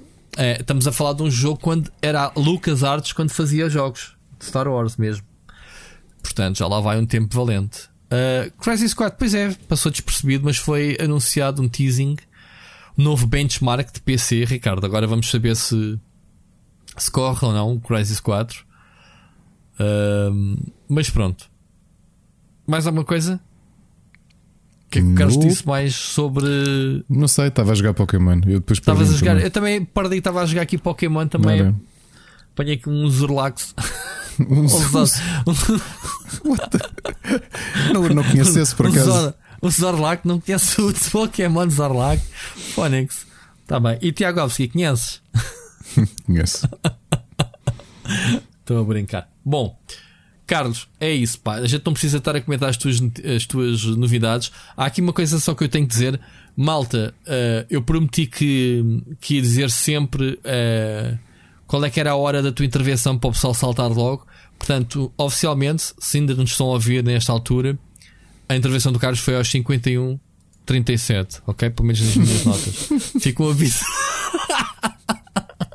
Ficam avisados. Pronto, têm que ouvir o podcast até este meu aviso para saber então. Pronto. Muito bom, já Ah, valeu a pena. ah, Ricardo, realmente eu vi essa notícia que escrevi hoje, que meteste a seguir, que finalmente vamos ter HBO Max, né? Ah, 8 de março. É verdade. Já tinha esquecido, pá, e, e, e vai ser fixe, porque. Epá, faz falta porque a aplicação nota-se que já está desatualizada há muito É, tempo. pá, é, é- muito é- fraca. está na- toda no bugada, iPad, meu, é. No iPad vai muitas vezes abaixo. É. Nas boxes às vezes não abre. Eh, epá, e não ter no Fire Stick é uma chatice. É mesmo, Uhum. mesmo, mesmo. As boas notícias é quem tem HBO Max não precisa, de- desculpa, HBO Portugal não precisa de fazer nada, apenas vai ter que sacar a nova app, vai ser avisada para tal, porque a, a sua app vai deixar de funcionar. Há um desconto que eu agora não sei de cabeça eh, vitalício, quem fizer até ao fim de março a assinatura e quem já tenha a assinatura desde que não a desligue vai poder usufruir. No nosso caso, eu tenho de borla oferecida pela Pois. Vodafone, Portanto, vou continuar a ter eh, HBO Max de borla Pá, e vamos começar a ter acesso aos filmes mais rapidamente. Portanto, 45 dias, acho eu, depois de saírem do cinema. Catálogo de HBO, Matrix Resurrections, os filmes da Warner, os super-heróis da DC. Eh, olha, bem fixe, bem fixe. eh, HBO Max. É que há Portanto, tanta oi- coisinha que falta lá, pá. Ainda faz-me confusão como é que um West Wing não está no, na HBO, coisas de género, percebes? É, Pois, eh, coisas que vão, vão entretanto saindo, mas mais com um, um layout. Um, Eu que ainda por cima, sendo, sendo uma, uma série da HBO, como é que. Yeah. Yeah. Nota-se que eles já estavam a antecipar isto e, e pronto, foi anunciado hoje oficialmente eh, de forma internacional. Portanto, Portugal está incluído no lote, malta, dos países todos de leste. Portanto, 15 países que receberam, desde a Chechênia, a Bósnia, Herzegovina, Polónia, portanto, o pessoal todo da Ucrânia, o pessoal todo do leste. Ou Portugal. como diria o André Ventura na, na campanha, a Checoslovaquia, apesar da Checoslováquia já não existir. já, já não mas existia. também Já. A. Checoslováquia, a, a, a, Jugoslávia, pronto, também vai receber. Eh, enfim, bom, vamos para o tema da, que é que é o tema da semana, Ricardo. Não poderia ser outro senão a Sony e a Bungie. Estavas à espera? Não, You see that coming? não, de todo. E então, e então, o que é que tens a dizer sobre este negócio que parece ser pinners quando a gente olha para o negócio da Microsoft e Activision de quanto? 60, 70 mil bilhões, já não me lembro quanto, não, mas muitos. atenção, 68.7, senão depois vem o. Ah, pois não se pode arredondar, o Carlos Duarte chateia-nos. Pá, estes tipos é, é tipo eh, quase 4 mil milhões. Eu arredondei. 3.6 mil milhões, supostamente, eh, eh, avança o Games Industry Biz. Eu gravei ontem um blog mesmo eh, no rescaldo. Que foste tu que meteste o, o link e eu disse, ainda não tinha visto isto, vou gravar. Eles não falam no valores no negócio. E a ideia que passam no blog é que era uma parceria e não uma compra. Percebeste isso, Ricardo? Eu, foi o que eu percebi. Que era uma parceria estratégica ao nível do que eh, a Bungie fez com a Activision. Ou seja, não mandas em mim, mas passa para cá o Git. E, e a gente faz este jogo. Estás a ver? Uhum. Que era o Destiny, na altura. Mas isto parece-me ser um, um- um tipo. O que é que podemos comparar este negócio da Sony e da Bungie? Ou seja, dentro da família PlayStation, o, o que é que houve para trás igual? Ou seja, Bungie manda no seu destino, literalmente, no seu Destiny, vai se manter multiplataformas, vai ter a possibilidade de autopublicar os seus jogos e vai poder chegar às audiências que quiser, à Xbox ou etc. Isto faz algum sentido? Ou seja, numa altura em que a Sony diz que pagou 3,6 eh, mil milhões à Bungie pelo, pelo estúdio, o, o que é que a Sony ganha com isto tudo? Pá, continua, continua a lucrar com essas vendas todas que saiam. Tu, tá- tu estás a dizer que eles têm o direito de vender na Xbox e afins. Certo. Têm, mas o dinheiro vai para a Sony. O dinheiro é da Ok. Sony, Ok, vai ter Ok. para a Sony. claro. Ok. O que é que eu, eu na altura pensei, epá, fiquei um bocado surpreendido, ainda que parece mais uma aquisição cirúrgica do que outra coisa qualquer, não é? o Destiny, como sabemos, e tu sabes isso melhor do que eu, o, especialmente, não sei se o 2 mais do que o 1, mas tiveram grande sucesso nas plataformas PlayStation. Po- Posso dizer que vai ser eh, no fim de mês a nova expansão que já vendeu um milhão de pré-reservas. Portanto, uma coisa estúpida mesmo. Que- e provavelmente a PlayStation, conhecendo a expertise da, da, da malta da Bungie, E sem dúvida, eu acho, eu acho que foi um bocado pelo. para garantir talento. Pelo- Aliás, o, o que é, que- o que é que a Sony tem feito? O que é que fez com a Sim, Santa Mónica? Game, O que- uh, que é que game as a Service do, do, do- que eles não têm. Não têm uma plataforma destas. Sim, faltava-lhes isso. Mas quando eu dizia que era uma aquisição cirúrgica, é porque nós temos visto. Desculpa, temos visto isso do lado da Sony, com a guerrilha, com, com a foi, Santa sim. Mónica, que é pá, esta malta é muito boa a fazer isto, epá, fa façam aí a vossa cena. Agora fazem parte daqui, o que venderem é nosso, eh, façam. E acho que é- estão a garantir isso, e tal e qual como tu dizes, estão, estão a garantir este espaço de negócio que a PlayStation de base, ou seja, que os, que os Sony Studios eh, não tinham e agora têm. Pá. Ainda assim, não deixa de ser eh, um, um bocado liberal esta parceria, esta compra. Porquê que achas isso? Epá, eu acho que é demasiada, ah, demasiada liber... Epá, a Bungie tem muita experiência na indústria. Estamos a falar de uma, uma empresa com 30 anos, uma empresa que foi adquirida pela Microsoft, que saiu da Microsoft, ok? Ah, que fez uma parceria grande com a Activision, largou a Activision há pouco tempo, em 2019, manteve o IP neste caso que era deles. Uh, no caso da Microsoft, eles tiveram que pá, tiveram que deixar lá uh, dois Halos, o ODST e o, e o Reach, antes de se irem embora. Portanto, foi moeda de troca, tipo a indemnização para eles continuarem, uh, para, continuar, para o estúdio se libertar, digamos assim. E eles sabem sobreviver e, e mexerem-se bem com os grandes tubarões. E agora vão se meter na cama da Sony, literalmente. Ou seja, um estúdio que já soube o que é que era pertencer a um um, um estúdio a uma empresa grande como a Microsoft, se bem que são culturas totalmente diferentes, aí Sony é e que Microsoft. Está. Aí, depois, aí é que está essa diferença, não é? Uh, talvez por conhecerem o outro lado, a política deles funcione melhor uh, agregada, eu, eu agregada acho que sim, à Sony. Nesse aspecto, eu acho que sim, que funciona. Não consigo é perceber uh, as, conced as concessões que a Sony fez para ter então o a Bungie no seu. No seu não, não, eu contigo, não me parece estranho por uma razão. Tu não vês Insomniac a dizer, pá, a gente. A gente agora, o Spider-Man. Bom, o Spider-Man é um mau exemplo, que é um IP da Sony. Mas uh, uh, Naughty Dog, olha, o, agora o, nós queremos meter o próximo Last of Us na, na Xbox. Não, não faz sentido porque, porque, porque é mais em, fixe, multiplataformas. Estás a, estás a falar em empresas diferentes. Porque o negócio da. da do Last of Us já era na, no ambiente PlayStation. A Bungie Mas, podia ter um uma exemplo. grande fatia dada na PlayStation, só que havia dinheiro a ganhar dos outros, outros lados. Portanto, aqui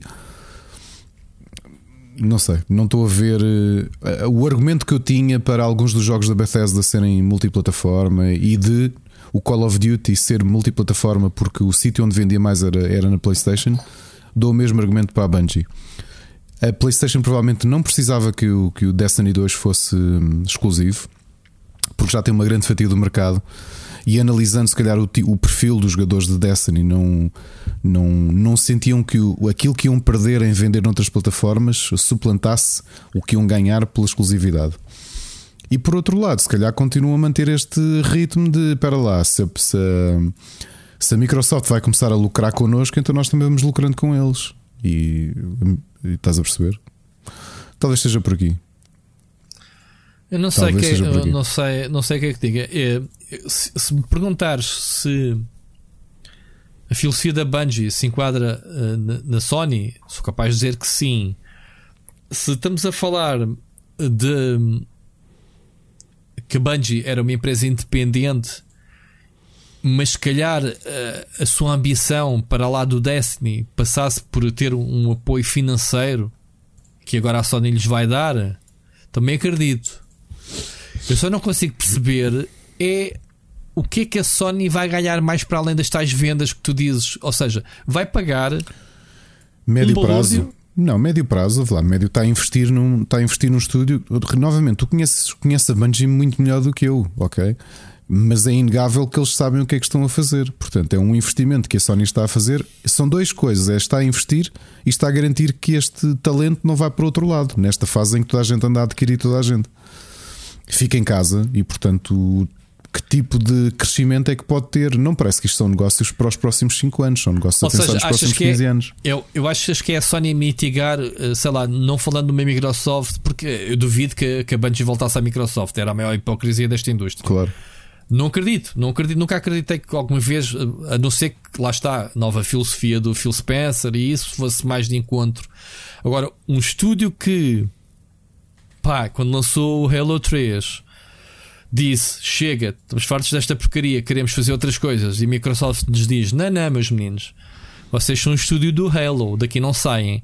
E eles batem o pé e lá conseguem chegar a um acordo do género: Ok, vocês passam a ser independentes, mas antes de criarem qualquer que seja as coisas, vocês têm que nos entregar mais dois Halos, como eu disse há bocado.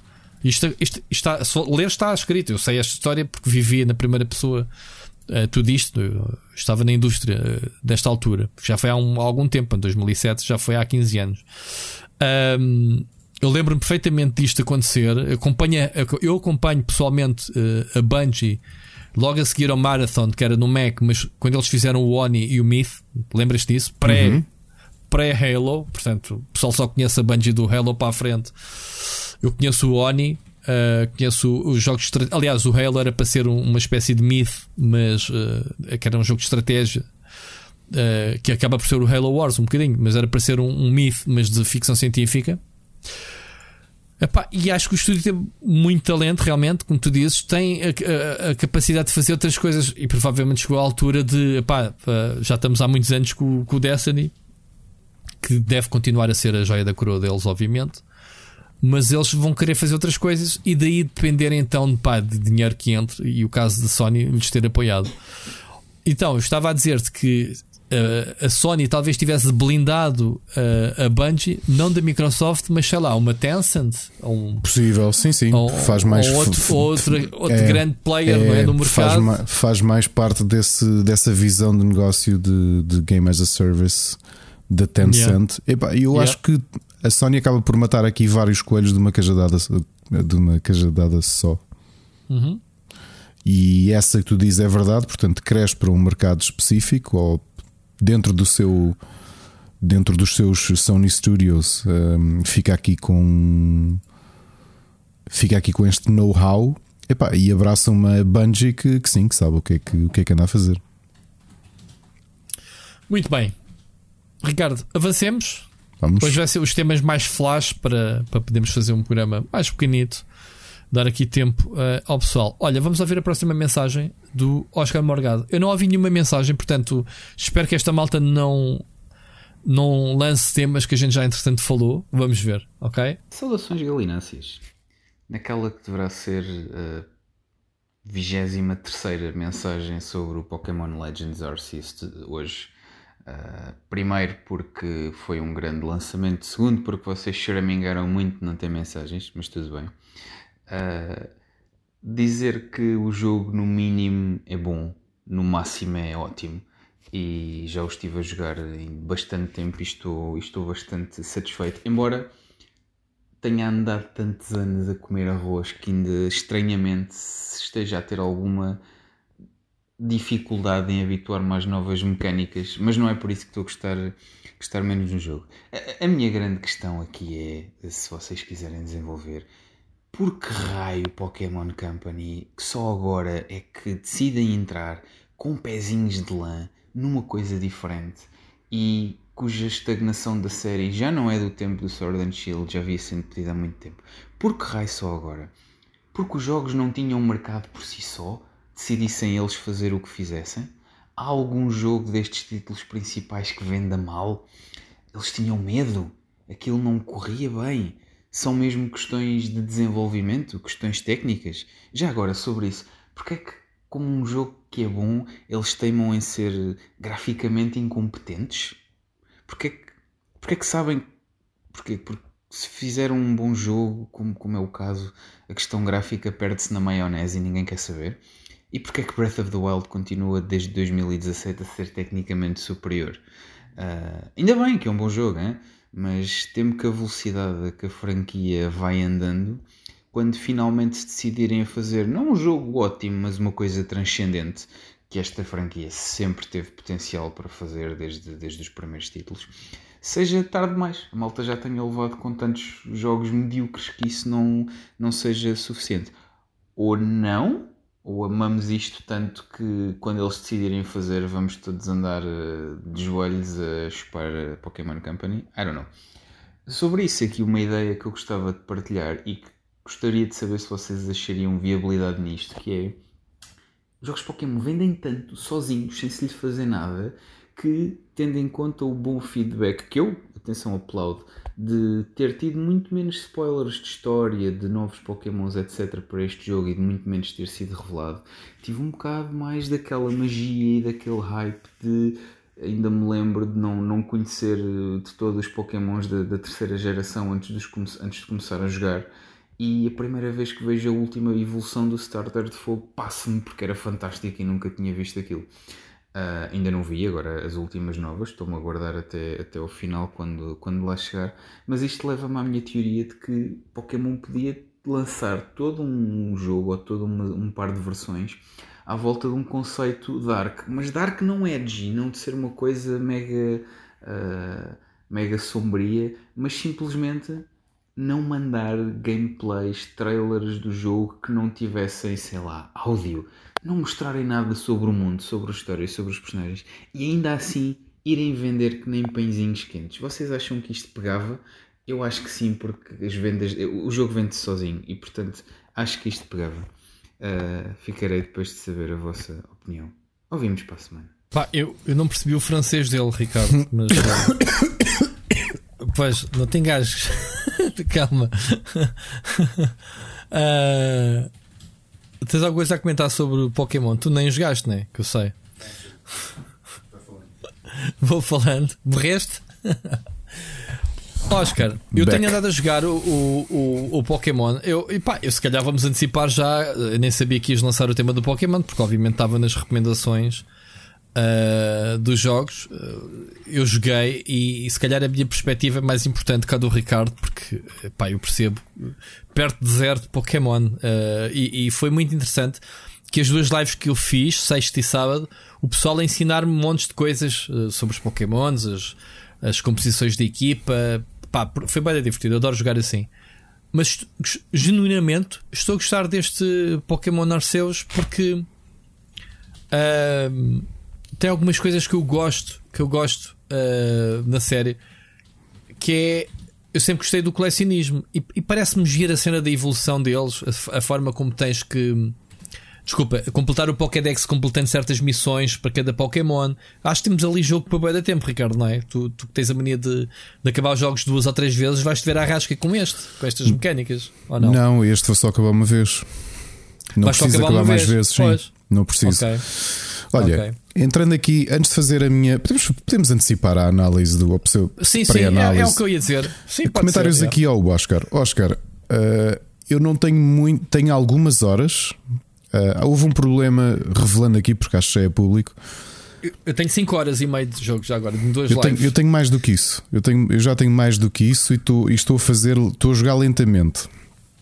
Uh, só não joguei mais Aliás, joguei até mais do que esperava, porque, como só tenho uma televisão em casa, uh, não pude jogar. Uh, já é público, nós temos o Horizon Forbidden West, sem fazer comentário nenhum, obviamente, mas uh, uhum. chegaram os dois no mesmo dia, ou perto do yeah. mesmo dia. Sim, umas horas foi diferença. Um, um, foi, foi. Quer dizer, se, se, contabilizares que tiveste que instalar o Horizon, yeah, os dois Pronto, ainda comecei na madrugada anterior porque consegui avisar-te: olha, já está. Yeah, yeah. Mas pronto, whatever. Em relação ao, ao, Pokémon, já tenho muitas horas. O que é que eu acho. Hum... Ah, antes de falar dele, o, o, o Oscar diz que é o jogo no mínimo é bom, no máximo é excelente. É possível. De longe. Melhor uh, que o que esperarias, não era como o pseudo spin-off? Muito melhor do que eu esperaria, sinceramente. Eu também fui completamente tábula rasa ao jogo. Não vi vídeos, não vi spoilers. Uh, não sei as formas finais dos, dos starters que são novas, uh, não sei nada de nada, estou mesmo a tentar descobrir. Porquê? Porque quero fazer isto o mais fiel até ao próprio conceito do jogo. A explicação que deram ao jogo eu achei interessante, que é já, já todos percebemos que há ali um. um. Eu adorei a justificação e não percebo nada do, do universo. É, é isso, adorei a justificação, acho que está muito bem encaixada e eu estou a cumpri-la ao máximo. Porquê que eu não estou a avançar muito na história? Nós, o nosso personagem é levado por um túnel do tempo uh, para o passado, para a, a zona de Sinnoh, onde, onde se passa o Pearl e o Diamond, uh, mas Tem cento e qualquer coisa né? anos no passado. Yeah. Qual é que é a parte interessante? Nós estamos habituados nos jogos de Pokémon, e eu que sou colecionador, tu, que tu queres é apanhar, porque tu apanhas um Pokémon e aquilo fica registado no Pokédex. Só que nós chegamos yeah. à fase que realmente eu nunca tinha pensado nisso, né? que é porque o próprio jogo, o próprio universo também nunca pensou, nem a Pokémon, Pokémon yeah, Company yeah, pensou yeah, nisso, que é sim, sim, está quem é genial. É, quem é que investigou isto? Yeah. Quem, é que investigou estas criaturas? Quem, quem, é que fez o primeiro Pokédex? É? Exato, quem é que foi o Darwin que foi para, que foi para a Patagónia, não foi? Começar a investigar. Foi na Patagónia que ele foi, não foi? A investigar animais e a escrever sobre eles numa enciclopédia, ele e muitos outros biólogos da, daquela altura. Mas faz todo o sentido. E então o que é que o, que é que o jogo tem de curioso? Há, há um desconhecimento com, que o próprio jogo pede, não é? Porque as pessoas é. ainda estão uh, reticentes. Que, porque, porque, lá, eu, eu estou a falar isto sem coisa.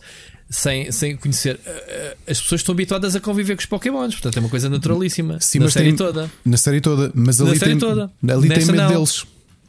Há aquela cena, mas que bicho é este? Que, que É, utilidade tem? O que é que é. faz? O que é que não faz? Para que é que serve? Tanto Pronto. tens aqueles momentos curiosos em que os, os habitantes pedem-te para mostrar um Pokémon, por exemplo, o Starly, é? Yeah. que é aquele pássaro Yeah. inicial, e tu te pergunto, dizes que pode fazer uma festinha que é. hum, Que é que não vai é tranquilo e mesmo Yeah. assim- assim a pessoa não quis fazer. O que é muito giro. O que é que o jogo tem de interessante do ponto de vista de conceito? Nós temos um caderno em que quando, quando apanhamos o Pokémon não ficamos com o registro dele no Pokédex, ao contrário do que é a história toda. Yeah. É-nos dado uma série de, de linhas de investigação que justificam um bocadinho finalmente termos informação sobre o Pokémon. É claro que são coisas simples, que é a- de- de- apanha determinado número Olha, de 20, sim, ou Apanhar os evolui distraídos. Sim, ou, apanha de vê- vê-os a apanhar este, é, faz- a utilizar este ataque, vê-os a utilizar não sei o quê. Muito bem feito, mas do ponto de vista de não é só de colecionar, é também de biólogo. Tem uma perspectiva muito, muito interessante. Acho que está muito bem encaixado. O que é que eu ando a fazer? É isso. Em vez de estar a avançar no, no mundo, anda a preencher as folhas de Pokédex. É, que é, é, tem- Foi o que eu disse. Foi o que eu disse. O jogo tem várias camadas é, é de, isso mesmo. de- de divertimento. Eu disse isto na live e disse: é pá, podem não acreditar, eu, a história é a coisa que menos me está a interessar aqui. Estou-me a divertir, bué. Ahm, a fazer side quests, os, os, os a requests explorar, eh, está muito a giro. e a explorar. yeah. Olha, outra É. coisa que tenho que dizer, e eu já acabei todos os jogos várias vezes, como toda a gente sabe, a maior parte dos spin-offs também já os acabei. É de longe o jogo mais difícil de Pokémon. Os ataques dos, dos, dos Pokémon selvagem doem mesmo. Eu farto-me de ter Pokémon que morrem. E Yeah. porque tu tens de fazer o crafting todo dos revives, já não é aquela coisa que estás sempre cheio de dinheiro, chegas Yeah. à loja e compras não sei quantas Pokébolas. Não, ali tens de apanhar os, os E recursos. tens os elites, meu, inspirado nos MMOs e Exatamente, isso, não é? exatamente, sim, com os olhos vermelhos que são mais Sim. difíceis de apanhar. Sim. Uh, eu estou a adorar a experiência. O que é que me parece? Ao contrário dos outros jogos de Pokémon que são muito lineares, que tu sabes que em 15 horas acabaste a história e a Yeah. partir daí são dezenas de horas para colecionar tudo, que é o que eu costumo fazer. Yeah. Este parece-me aquele jogo que eu não me vou importar de estar meses a jogá-lo aos, aos poucos. Estás a perceber? Que é Ah, mas se jogares assim, que eu já, eu já vi que a história ah, acabas em 12 horas, pai, 12, É? 15 horas. É. Ah, não sabia, não sabia. É porque eu vi um. eh, entrei numa live de um, de um tipo que eu sigo de, de Nintendo e calhei. Ele, ele, ia, ele, ele tinha no título eh, Pokémon Arceus 7. Era a sétima live dele. E quando entrei estavam a correr os créditos finais. Portanto, eu não sei se depois do jogo não continua depois dos créditos. Pronto, Sim, não tens, sei, sempre, mas tens sempre muito post-game. Sempre. Pronto, tirando o post-game, portanto, os, os créditos devem rolar quando acabas a história, penso. Se for o caso, somei-lhe as lives que ele tinha, uma média de 2 horas, 2 horas e meia por live, vezes 7, pá, já, yeah, 14, 14 horas mais ou menos. Não sei se ele fez grind sequer durante. que eu não vi nada. Eh, não sei se ele, entretanto, perdeu tempo só a fazer eh, requests e a fazer eh, entradas no Pokédex, não sei que tipo, mas ele, à sétima live, estava a correr créditos. Pronto, não sei o que é que isso quer dizer, mas pronto, fica aqui uma ideia. A longevidade. Mas tô, olha, eu estou a gostar bastante do jogo. É um jogo que eu tenho jogado no sofá, lá está, quando não, não estou, e estou-me a, a divertir. A, a- pá, e é daqueles que tu tens que ir para ali para a missão e perdes bem de tempo pelo caminho porque vês um É, Pokémon e és é isso, desviado, vês outra coisa e vês. Olha, o que é aquela cena ali? Mas, Mas de resto eu- é como o Oscar Rui. diz: o jogo é feinho, pá. É, é, é, caralho. olha, é, é muito feio. E é engraçado que eu estava a olhar para ele e a pensar: o Breath of the Wild é tão mais bonito que isto. É, e é- e a estética é a mesma, mas tipo, o que é que se passa? Que não.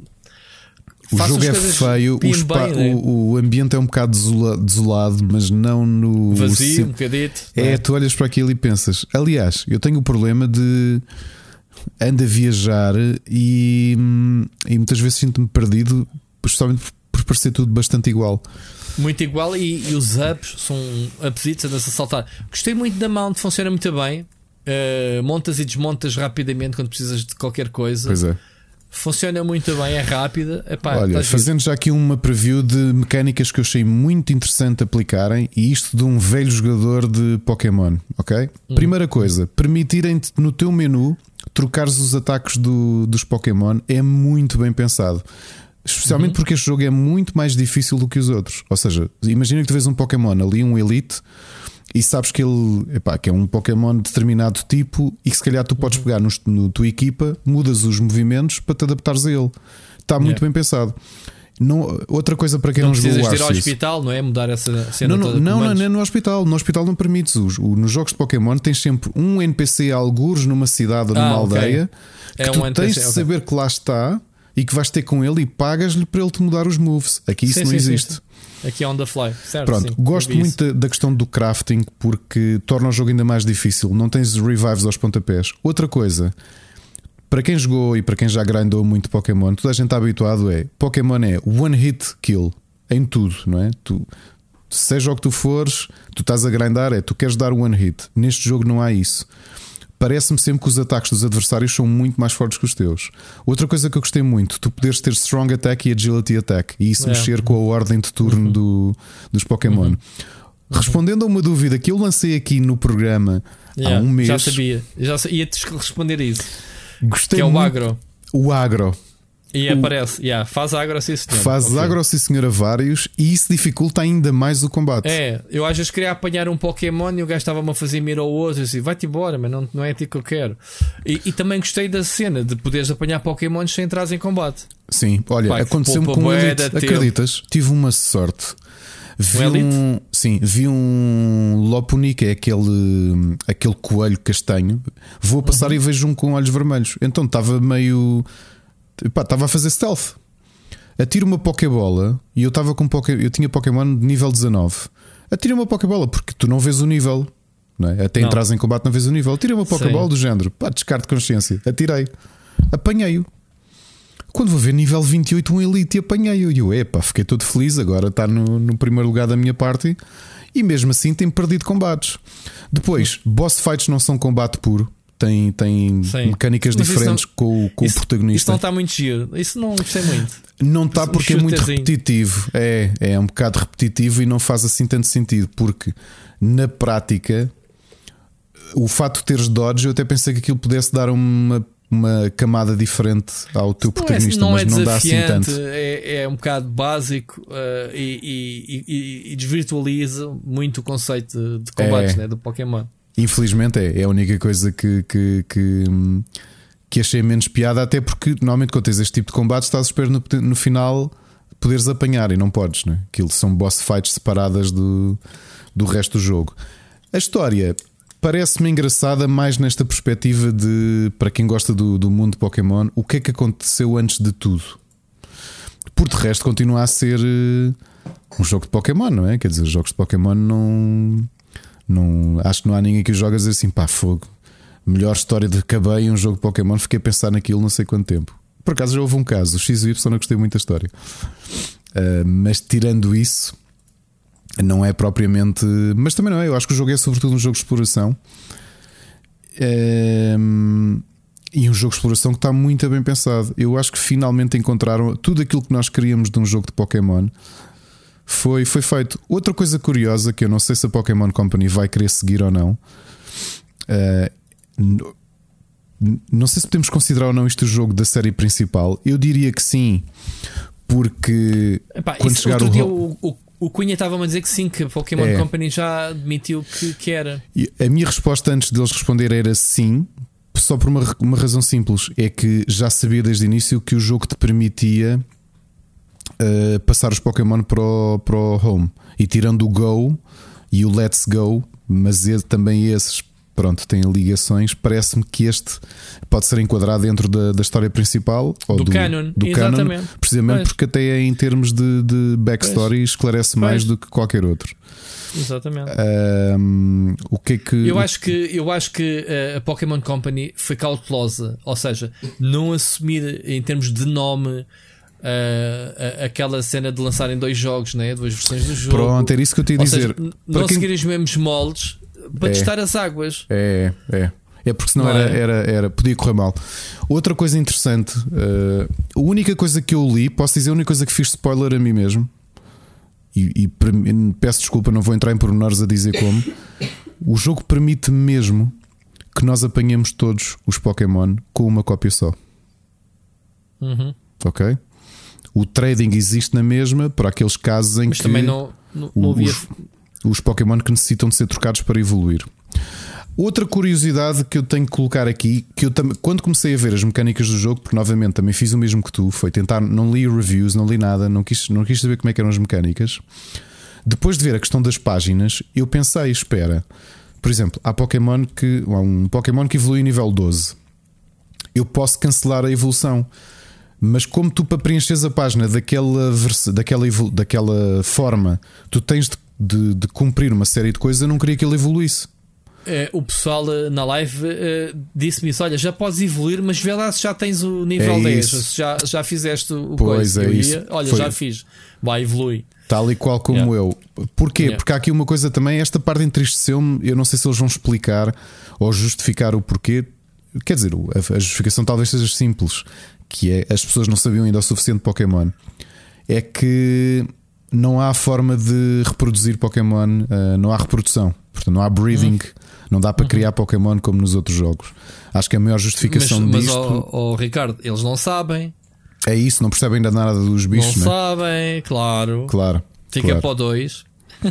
É isso. Ah, de resto, Olha, acho- eu, olha aí o armado entendido de Pokémon. Mas é cara. o Jorge, isso. o Acho que- Jorge Vieira deve estar a esfregar as mãos. Não, mas, esta, Rico, Jorge, o Jorge está-me sempre a chatear e a explicação. já- Tu vai mas é jogar Pokémon Já podes ser parceiro oficial da Pokémon da, Já da po- Nintendo Portugal. Jorge, eu quero, eu quero ser. Como é que é? Parceiro oficial da Nintendo Portugal. Pronto, fica aqui. Eu já tenho conhecimento suficiente sobre Pokémon Arceus para sê-lo. Pronto. Olha, mas de resto, um grande jogo. Talvez eu tenho, obviamente, um grande carinho pela série e já joguei tudo. É. Já fizeste as pazes com eles, não é? Sim, porque eu sempre fui. Eu por gostar tanto da série, por comprar tudo, como nós sabemos, não é? Ah, aliás, eu comprei este, eu fiz pré- pré-reserva. Já agora, um agradecimento público ao Oscar. O Oscar, estando em isolamento e com Covid, foi ele que veio buscar à minha casa o meu cartão de cidadão e foi levantar a minha pre-order do, do Legend of Arceus. Porque ele tinha de levantar a dele e veio cá buscar a minha também. Ah, portanto, agradeço-te muito, Oscar, aqui em público, ter sido, ter sido tão amável. Estou fixe. Eu não ia fogo tocar no teu bilhete de teu Eu dei-lhe cartão o- de eu dei-lhe cidadão, o é eu dei-lhe o cartão de cidadão com um papel Ah. e tudo. Eu tinha desinfetado e dei-lhe dei-lhe Olha, olha o distância. Oscar chegar à loja e dizer assim: olha, ou você faz-me um desconto, ou digo-lhe já, você acaba de tocar neste cartão de uma pessoa com Covid. Exato, exato. E o homem mete as mãos à boca cheio de pânico. Oh, ok, já foste. Bom, Bem, e o que eu estava a te dizer é que eh, como jogo é capaz de ser o melhor jogo, como jogo é capaz de ser o melhor jogo de Pokémon que alguma vez foi lançado. ui, o Ricardo disse isto aqui. É verdade. Ricardo, É verdade, porque aquilo que eu disse, eu sempre fui tão crítico e, e estou sempre a, a achincalhar a Nintendo e a, obviamente a Pokémon Company por serem tão conservadores com a série, por não quererem fazer mais do que, do que podiam em relação a Pokémon. Arceus, e eu, eu tive aqui sempre com os dois pés atrás com Arceus. Eu pensei, isto, isto tem tudo para ser bom, mas o mais provável é ser uma porcaria. E tem falhas, não vai ser o meu jogo do ano, ok? Um, eu acho que a direção artística do jogo continua a ser muito fraquinha, muito, muito, muito, muito fraquinha. Havia alguém que me perguntava ontem, eu não me lembro quem é, que me dizia se eu achava que o jogo merecia um, um hardware melhor. Uh, vocês sabem que eu não costumo dizer estas coisas, Uh, não, não sou doidinho do, do hardware nem nada do género, mas parece-me que neste caso sim. E onde é que se nota isto? Um jogo como o Pokémon Legend of Legends uh, Arceus merece uma boa draw distance. E a Switch não tem um. Ou, não- ou neste jogo não, não, não consegue dar uma boa capacidade de draw distance ao jogo. Ou seja, eu acho que tu estás para o tipo de explorador que tu queres ser, tu tens que entrar num raio demasiado próximo dos Pokémon para o que o jogo poderia ser. Ok? Eh, é a única pena que eu tenho é uma questão, a questão artística, sim. O jogo é visualmente é um corte muito grande. Repara, tu, tu ou vais para uma visão chibi, quase Playmobil, eh, percebes? Ou vais para uma, para uma visão de, de transformar, fazer uma coisa parecida com um anime. eh, Pinipon, como o é. Zelda, é, eu adoro. essa. E, e de repente vais para esta linguagem que eu acho que ficas ali sempre a meio termo. Eh, É engraçado ver o ambiente ajaponesado do Japão feudal. Acho que é- essa parte é interessante. Ser tudo muito mais hum, eh, tradicional. Mas depois o resto é pena que seja muito vazio. eh, é só isso. Porque tu, novamente, se tu não tivesse um Breath of the Wild que abre a Switch com aquela direção artística, com concessões que os autores tiveram que fazer para o jogo poder correr, mas acho que foram concessões visuais que só vieram a colocar o jogo num excelente patamar. No caso deste, poderia ser muito mais interessante. Mecanicamente, eu acho está no ponto. Tenho de, eu estou sempre a dar-lhes na cabeça e, e o seu a seu dono, neste caso, é preciso uh, tirar o chapéu a tirar o chapéu à Pokémon Company por ter permitido arriscar. E arriscaram e acho que valeu a pena. Uh, e acho que vendeu imenso, não é? Pelo, pelo que tenho ouvido, vendeu imenso. Não, ainda não vi, não vi os números. Sim, Ok. acho, que, acho que sim. Acho que vendeu mesmo. Mas qual é que é a admiração disso? Como o Oscar diz, isso bastavas Isso- meteres um, um tijolo dentro de uma caixa a dizer Pokémon, te vendia. É, reparem, eh, se nós pensarmos um bocadinho, o próprio Let's Go, que parece-me que a Pokémon Company já abandonou, foi de uma certa forma um teste, tentar tornar a coisa mais casual, captar o público do mobile, vendeu o que vendeu, move on. Eh, Este Arceus parece-me ser um bocadinho como tu vais à praia e metes só o pé na água, vê se estás gelado, para depois ver ver se vais de cor pintar ou soltas para a toalha. E eu Yeah. espero que neste caso que vão em frente e imagino o que é que é este ambiente, mas em, em jogos, e eu não sei se a ideia deles vai ser esta ou não, poderia ser interessante caminharem na história até ao, ao presente. Portanto, começas neste passado remoto Sim. em que. Eh, Remakes com esse motor, com esse motor, salvo seja, com eu nem esta digo remakes, é perspectiva. tipo, olha, eh, perdoem-me a comparação, mas reparem, é como o trajeto histórico que o Assassin's Creed fez, ou seja, foi passando de período histórico em período histórico até se aproximar do. do, do- neste Uhum. caso foi de, de Londres Vitoriana, que foi o mais, mais recente que tivemos. Eh, mas neste caso tu começas em ensino no passado e se calhar veres os outros continentes e também no passado, como é que eles funcionaram, porque repara, para quem jogou o Sun and Moon, Ah, ele- sim, eles sim, fazem, sim. por exemplo, referência ao Lola. Quando, quando tu apareces montado num, num Pokémon, alguém que diz, o professor, que também não é daquela região, diz-te: Eu já tinha. Nós tínhamos ouvido falar de pessoas a utilizarem Pokémon para montar na, na- no arquipélago da Lola. E é engraçado trazerem esse tipo de informações de outros uh, continentes e tentarem integrá-los.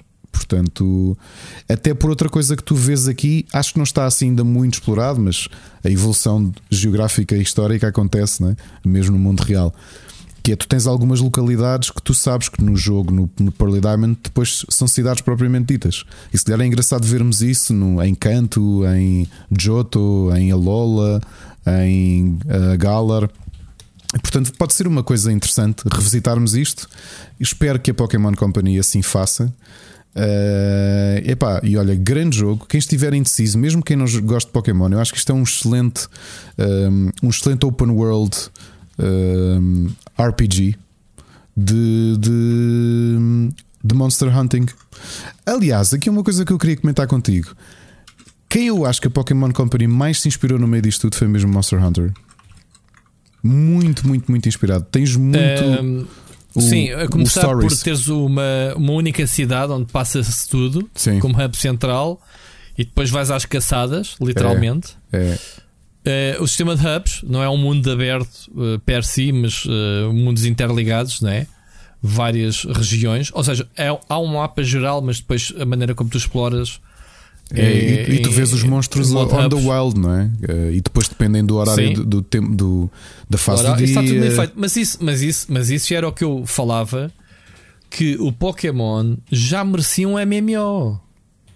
O, o Pokémon, para mim, tem potencial para, para ser entregue a, uma, a quem perceba, né? Eh, um mundo aberto com as várias regiões e todas ligadas. Houve, vendias subscrições para caralho. Imagina, tu tens o.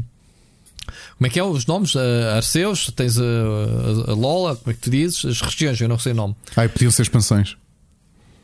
Oh, expansões, mas uh, no mundo interligado. Sim, no sim. mundo. No mundo. como um World of Warcraft. Tens, Sim, como World, World of Warcraft, é composto como, por como uh, dois Guild continentes, Wars, não é? Como Guild Como Wars, que Guild era um, Wars, cada expansão whatever. era um continente novo. Sim, sim, sim, sim. Era muito ou iam adicionando regiões. Mas depois tu tinhas eh, os, o- os seus habitats, tu tinhas o- os ecossistemas dos Pokémons reais, na água, no- eh, ciclos noite e dia, se chove, não chove, e tu ias encontrando Pokémons Olha. e ao mesmo tempo ias fazendo quests, como tens agora. Olha, Rui, por acaso, uma coisa que não falámos aqui: o jogo não tem componente multiplayer como se está à espera. Ou seja, fazer uma equipa, treiná-la, não, não Olha tem isso. dungeons de Pokémons que ias, ias Dungeons lutar era- contra big bosses Sim, olha, malta, vai- teus vai- amigos, com os teus amigos fazer uma grande party. Vai aparecer um lendário Fogo. a ver se conseguimos apanhá-lo. Yeah, Sim, sim. Yeah, yeah. Opa, eu, fa- Olha- já- olha, eu, eu que não percebo nada de Pokémon, fazia um pitch para um MMO de Pokémon. Mas é eu nada acho que esse pitch, já difícil. esse pitch já de existir e acredito. F- f- não- acredito- não, não ac- quero, mas eu não quero que a Pokémon Company faça, porque eles acham que eles são bem incompetentes, né? São, O próprio são. Eles têm que entregar, eles têm que entregar como entregaram o Pokémon Go à Niantic, porque para aquilo eles eram os melhores, né? Realidade aumentada, não sei de que é que partiu, se foi a Niantic que pediu e, e houve potencial e eles deram, mas que entreguem. eh, Sabes quem é que eu entregava isto? Agora, Ainda por cima que está um mês dentro da sair a última expansão, entregar à malta da Arena Net, dizer assim, amigos, repensem o Pokémon. Tens várias empresas competentes para fazer isso. Tens a ArenaNet, tens, sei lá, uh, tens a FunCon, tens. Já para não estar a falar da Blizzard, atenção. uh, tens várias, tens várias. uh, a malta que faz o Warhammer Online. uh, Oh, Rui, estava agora a várias. dizer, estava agora a dizer que estava a esquecer, que é hum, eh, não tem multiplayer como estamos à espera, tem formato de trocas, se quisermos, mas tem uma coisa muito interessante que eu tenho feito imenso porque não estou a avançar no jogo e tenho, que é o encontrar as sacolas perdidas de jogadores. É. Que dá-te uma Sim. recompensa de- num pontos Sim, de mas mérito, também podes é, trocar. também é inspirado no Monster Hunter, vá lá. Yeah, exato, exato, exato, exato. Mas eu senti muito Monster Hunter no- neste, neste jogo. Uh, É- é epá, tenho gostado muito, muito mesmo. Uh, e sei que vai ser o meu jogo que vou jogar ao longo do ano com calma, percebes? São 300 e tal Pokémon para apanhar, para investigar sobre eles. Acho que vai ser muito, muito. Tens, muito tens novos. Pokémons, não é? Mesmo exclusivos deste jogo. Tens, tens novos, tens, tens, Tens. tens, tens sequer. Olha, uh, vamos ter análise de, de Pokémon Arceus uh, no, Vamos, sim, no. Robert Chicken em breve. E no Split Chicken talvez no Split Screen também. Split Screen, ok. É. Tenho gameplay à espera que tu mandes. Eu recuso-me a escrever análise porque a minha perspectiva é, Sim, não, é, eu- é eu- eu- desviada eu- da é. cena. Mas pronto. Aliás, eu sinceramente já, já eu devo estar com 15 horas de jogo, não vou muito avançado na história, porque estou mesmo com calma a investigar. Sempre me aparece uma, uma espécie nova, eu vou, vou tentar preencher a página. Eh, Tens feito as linhas todas ou só não, até chegares ao nível só 10? até chegar ao nível 10. Ah, ok. Só até chegar ao nível 10. Mas há uns que são Ok. mais difíceis de conseguir subir do que outros. Pá, que Havia a têm- dúvida que era preciso preencher o Pokédex todo Não. com as linhas todas, mas já foi, já foi dito que não é preciso. Não, até porque havia uns que iam ser difíceis. Os lendários, tu depois não consegues fazer a linha do ter mais do que um, ter, percebes? Podem te introduzir mais, podem sim. te introduzir outras missões. Pronto. Sim. Não sei Muito se já bem. apanhaste, foi os, os Time Space Distortions. Uh, já desbloqueei, eles já me disseram: olha, Ok. é aquilo que Apareceu é umas uma assim masmorras. completamente do nada.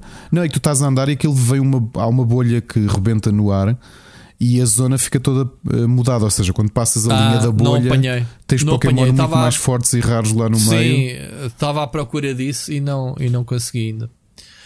Não consegui ainda. Mas pronto. Olha, vamos avançar. Uh, ou tens mais uma coisa a acrescentar? Não, não, não, não, não, não, Não? Espero que tenham gostado desta análise com opá, spoilers uh, QB. Portanto, não sei se o Ricardo fez spoilers ou não. Não, eu, eu sei não, que não fiz, não. que eu não percebo nada de Pokémon. Uh, mas pronto. Uh, voice acting no jogo, já, só para terminar. o que é que tu tens a dizer sobre isso? Eu não acho que, que preciso, sinceramente. Pronto. Uh, fica aqui a opinião de um purista. Ricardo, esta notícia foi fresquinha de hoje. Uh, eu nem sequer li, sinceramente, mas não resisti a meter aqui só para lançar aqui um debate que é pá, o Reino Unido, o governo, entrega dinheiro ao game development. Como é que isto acontece? Porquê é que não temos disto em Portugal, Ricardo? Primeiro porque ainda não tens. eh, Estás eh, a décadas de sequer de estar. Nós nem sequer estamos perto do que aquilo que era o Reino Unido nos anos 80. Para, para... Tenho de mentir. Não? Tá? Está bem? Pronto. Ainda estamos muito longe disso. Espero que não, não demoremos muito a apanhar o, o, comboio. Obviamente, temos empresas cá que são grandes empregadoras, mas curiosamente, grande parte delas até são. Quer dizer, algumas são britânicas, outras não. Mas agora, uh, diretamente portuguesas, não temos, infelizmente. Temos algumas que vão dando cartas e há boas perspectivas, mas ainda não estamos lá. Isto, isto chama-se Brexit. Isto é uma forma do governo britânico tentar parar a sangria terrível que tem acontecido de muitos estúdios que estão a tentar vir para o espaço hum. Schengen, sejam pequenos ou médios. Porque imagina que tu tens um estúdio e tens uma série de parceiros na Polónia, em Portugal, em Espanha, em França, ou quer que seja. A tua equipa está espalhada, és um, um criador indie. Uh, o mais provável é tu quereres fazer isso dentro do espaço Schengen e não dentro do, do, do Reino Unido. E portanto é uma forma de cativares e de impedires a malta de, de, de sangrar uh, isto da forma que tem, como tem acontecido. Ok. Não tinha visto essa perspectiva. E é curioso que eu também, quando vi, pensei que iam ser eh, um valor brutal. Vais-me dizer 8 milhões é muito. 8 milhões é, de libras. 8 milhões de libras. Para, para, é para startups. Para o Pá. mercado, mas para o mercado. Para o Se mercado com britânico. 100 mil euros já fazias a festa aqui em Portugal. Vai lá dar 100 mil euros a um, a um vencedor de um prémio PlayStation Talents. O que é que eles faziam com, com esses 100 mil? Ui, produziam 10 jogos. não era? Para os orçamentos atuais que eles têm, coitados. Não é? Mas. Hum, eu, eu por acaso pensava que o investimento era maior. Quando eu vi, eu também não conhecia. Quando tu puseste isto aqui, eu pensei, pá, calhar vai ser um fundo pai, de 50, 50 milhões, alguma coisa. Quando vi 8 milhões, pensei, ok, é interessante, mas tendo mas em conta que outros, já tens muitos estúdios indie a ter orçamentos de 500 mil euros ou 500 mil libras, um bilhão, pensas, pá, hum, será que há assim tanta gente a isto vai abarcar tanta gente? Eles dizem que estes programas, desde 2015, já, já financiaram 170 projetos. Passam 170 títulos claro, que entram no mercado. Claro. Parece que não. E eles Pá. têm, ouve lá, estamos a falar disto também. A Yuki, que já falámos aqui várias vezes, é uma, uma estrutura que alberga muitos dos históricos do, dos videojogos e que dirigem aquilo. Uhum. Muitos uhum. que, oh, quer dizer, tens um Charles Cecil lá, tens um. O, o Ian Livingston chegou a, chegou a pertencer à direção.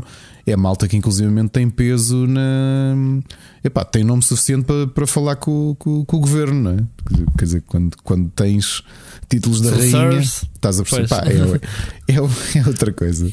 Lá, a realidade é que lá os videojogos representam uma fatia do PIB. Cá não. Pois. Muito bem. Olha, vamos passar à próxima mensagem. Vamos lá. Uh, vamos ouvir o André Leitão. Olá, Rui. Olá, Ricardo. Antes de mais, gostava de vos desejar uma excelente semana e as melhoras para, para o Ricardo se ele ainda não estiver uh, recuperado. Estive na, na live do Rui e ele comentou que, que o Ricardo não, não estava nas melhores das condições e que não sabiam se o programa ia sempre acontecer. Uh, então, a minha mensagem hoje gostava de ser um bocadinho mais um complemento à, à vossa discussão.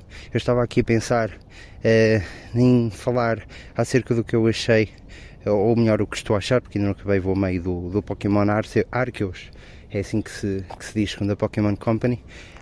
Um, mas acho que prefiro uh, falar apenas de um tópico, vocês de certeza que vão estar a, a falar disso e não queria aqui que ideias se repetissem, uh, mas gostava de falar de um tópico que eu pelo menos não estou a ver muita gente a falar e que eu estou a adorar, que é a, a cidade de Jubilee. Uh, eu inicialmente fiquei um bocadinho pé atrás, nós estamos habituados a ter várias cidades nos, nos jogos de Pokémon e de repente pá, uma cidade só parece-me parece muito pouco, mas eu devo dizer que estou completamente rendido porque a, a, cidade parece que está a crescer connosco. Nós, nós, quando chegamos lá, a cidade está muito vazia, as pessoas estão muito assustadas, ninguém, ninguém conhece, nem sabe o que é que é um Pokémon. E pelo menos no meu playthrough, acredito que nos outros aconteça a mesma coisa, o código é o mesmo, uh, nós vamos crescendo com aquela cidade. N não só nos vamos tornando importantes dentro da cidade, mas como vamos interagindo com todos os villagers que lá estão e vamos fazendo quests e vamos contribuindo para a cidade. Por exemplo, eu ontem entreguei um Geodude uh, a, um, a, um, agricultor que precisava uh, de cultivar mais terra. Uh, há, há, ali uma, uma interação muito quente, muito humana com as pessoas da, da, daquela vila que me faz sentir parte daquela cidade. Uh, por exemplo, se o jogo acabar e eu tiver que voltar outra vez para o, para o presente, uh, eu vou sentir falta da, daquelas pessoas e sei o nome de cor de alguns, portanto. Eh, não estava à espera disto, eu confesso que não estava à espera disto no jogo Pokémon. Eu, eu sou um fã acérrimo de Pokémon, jogo Pokémon desde o, desde o primeiro Pokémon, foi dos primeiros jogos que eu tive no, no Game Boy Color na altura. O, o primeiro Game Boy preto e branco eu, eu não tive, uh, mas foi Pokémon Yellow e desde aí joguei-os todos, não sou tão fanático como o Ricardo, não, não, ainda não fiz nenhum Pokédex a 100%, a 100%. Mentira, no Sword fiz, mas, mas não, não vou para aí. Acho que neste, acho que neste jogo estou a tentar, a tentar fazer os, os 100%. E eu confesso que não estava à espera disto, porque eh, estou habituado a cidades nos Pokémons, não é? Eh, e, e noutros jogos também, seja a verdade, as cidades são estáticas, a gente chega lá, pronto, aqui a lojinha tem, tem estas roupas, a fulana tal faz isto, vamos para a cidade seguinte, a lojinha está num sítio diferente, tem uma skin diferente e as roupas são melhores, um bocadinho mais caras. Aqui nós ajudamos a senhora das roupas com quests a, a, a, ter eh, formas de fazer roupas novas. Nós sentimos. Aquilo é uma integração que eu acho que está muito, muito bem feita. Um, eh, para terminar, uh, uh, gostava de, uh, de, dizer também que o jogo não, não é perfeito e, e tenho de ressalvar a questão do, do voice acting. Eu sei que é uma, um tópico bastante quente, mas há, há, há duas questões que, que eu não consigo não consigo ver como argumentos válidos. A, a primeira é que é uma escolha estética. É assim, em, em termos de. É, é, quando a Pokémon Company me conseguir apresentar um jogo em que eles de facto eh, pareceram que se esforçaram, eh, há, há ali close-ups dos personagens em que os, os logotipos, por exemplo, do professor Leviton não estão só pixelizados como estão desfocados. Aquilo é horrível. Eh, e é eu estou um bocadinho com a Pokémon Company quanto a isto, que é quando eles me apresentarem um jogo em que eu sinto que eles de facto de, se esforçaram mesmo muito é, em todos os aspectos, eh, eu aí poderei dizer que é uma questão estética, acho que não é. O segundo argumento é que os fãs de Pokémon não, não iriam gostar. Bem, os do Zelda uh, também nunca tiveram voice acting, agora no Breath of the Wild tiveram e, e foi, para mim foi foi bom, eu gostei dessa mudança. Portanto, acho que a, a questão do voice acting é válida uh, e, e, acho que deve, deve ser discutida e, e acho que eles deveriam, uh, deveriam evoluir para aí, não, não deveriam ficar estagnados nessa, nessa, nessa questão. Uh, e acho que, acho que é, uma, é uma coisa que, que deve, ser, deve ser falada, uh, ainda que pronto, eu compreendo que seja um tópico quente, toda a gente está a falar disso, portanto também é mais um, uma, uma pedra para o charco, digamos assim. Não obstante, o jogo é fantástico, estou a adorar tudo, o gameplay, o grind, é, é, é, é dos melhores Pokémons que eu já joguei, sem, sem alguma sombra de dúvida, e acho que vai ser um vai ser um novo início no, no Pokémon. Eu não os vejo a voltarem ao formato anterior, talvez em, em remakes, não sei, mas acho que este é, foi, foi uma experiência muito boa, foi um passo forte em, em frente na, no, no franchise, digamos assim, e, uh, e acredito que isto, que isto vai, vai ser muito bom. Eu estou não consigo esperar pelo próximo jogo numa cidade diferente, com as coisas já um bocadinho mais, mais evoluídas, com, com mais carnezinha por cima do osso, digamos assim, provavelmente numa, numa nova Switch. Uh, portanto, fiquei mesmo, mesmo muito contente. Uh, estou mesmo contente com, com este jogo. Uh, boa discussão aos dois e um forte abraço. Bem, grande análise do André Leitão. Obrigado, André. Tocou em vários pontos uh, que a gente falou do, é do jogo. Nem sabia, nem sabia que, a, que a mensagem dele também ia se ficar no, no Pokémon, se não tínhamos juntado ali com, com o Oscar. Mas uh, pontos a reter, essa experiência da, da cidade é gira. É, uma boa perspectiva. É, não tinha pensado nisso sequer.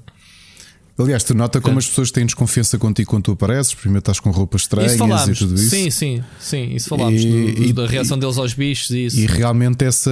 Hum, Eh, Eu, eu, não, eu no outro dia tinha. Por acaso ele está a falar dessa, dessa do agricultor. Eu, também, eu tinha pensado nisso e tinha-me esquecido por completo, André. Obrigado por teres referido isso. Que é até essa aprendizagem que as pessoas estão a fazer do que é que podem utilizar os Pokémon. Que me Mas faz. era o que eu te estava a dizer ao início, não sabiam para que é que servem, porque a curiosidade das pessoas, não é? Yeah. E de repente tu trazes informações. Epá, olha, afinal há aí um Pokémon de ground. Será que me arranjas que é para eles buracar aqui o chão para, para me ajudar aqui na, na horta? E outra coisa interessante é os Pokémon serem tratados como animais, haver uma espécie de pano lá. Reparaste? Há o pessoal Sim, a sim. dizer, ah, não sei o quê, os Pokémon- usarem os Pokémons para trabalhar, não sei o quê. Há pessoal que se opõe, lá está, há aqui mensagens políticas ao fim e ao cabo também associadas ao jogo. É, está muito. É, é engraçado ver uma coisa que está estabelecida e de repente estás a ver o que é que está por trás daquilo tudo, porque tu sempre assumiste. Repara, primeiras frases do Pokémon, ainda no Game Boy, não é? Este é o mundo de Pokémon. Os Pokémon convivem com os humanos Yeah, e yeah, combatem entre eles. E são todos amigos. E, E, tu, e é- ok, pronto, isto é Pokémon. Mas não foi, nunca, não foi sempre assim. Houve uma altura em que não sabia o que é que isto era. Agora, uma coisa curiosa, será que vão até um bocadinho mais atrás? Era engraçado saber que é o, o mundo não começou a existir logo ali. Estás a perceber? Que outros humanos é que já tinham conta- contactado com Pokémon, mesmo sem haver registros? O problema depois aí é que era difícil justificar um Pokédex. Mas isto agora Não, abriu quem é uma... que inventou as Pokéballs, não é? As- supostamente feitas de madeira, né? estas, estas primeiras. É que eles até dizem bem, conseguimos de maneira que eles só que nunca querem entrar muito em pormenor nesse aspecto, não é? Que é sempre aquele. Yeah. aquele Ah, eles até têm. É, eles, quando a gente- eles reduzem de tamanho quando, quando são apanhados, não sei o quê. tipo assim, ok, ok. Sport Billy. Exato, é isso, é isso. Ahm, mas olha, boa perspectiva. Mas. O André Le- o Leitão te foca na, na situação eh, técnica do jogo. Obviamente que o voice acting eh, é a favor, lá está, é a favor de voice acting. Ahm, atenção que tu falas no Zelda como voice acting, sim, para personagens secundários. Tu nunca vimos o Link a falar. E é isso a estranheza que alguma vez e, eh, que- que acho que esteticamente a Nintendo nunca vai mudar é a- a- o protagonista falar, porque supostamente é daquela filosofia de que o Link é o jogador. Não, porque o, Portanto- o, o Link é o, o epítome de, do protagonista silencioso. Pronto, Que é o conceito de, de protagonista Certo. silencioso é o Link. certo, certo. Muito bem. Olha, eh, avançando. Antes de mais, André, eu gostei muito mesmo da tua mensagem, ok? Acho que contribuiu bastante. Eh, aliás, o tema central deste, deste, deste programa provavelmente é Pokémon. Duas coisinhas rápidas para a coleção de coisas adaptadas de videojogos, Ricardo. O, o, o McG, eh, O American Mannequin McGee's, uh, Alice. Olha, e já agora só Alice. agradecer uma coisa ao André Leitão. Eu, eu realmente só, obrigado. Uh, fui confirmar, realmente isto Arceus, eu não sabia. Obrigado, É André. Arceus que se diz, não é Arceus, é. Arceus. Não, é Arceus. Obrigado. Pala- palavra latinada, pronto. Já sabe como é que é.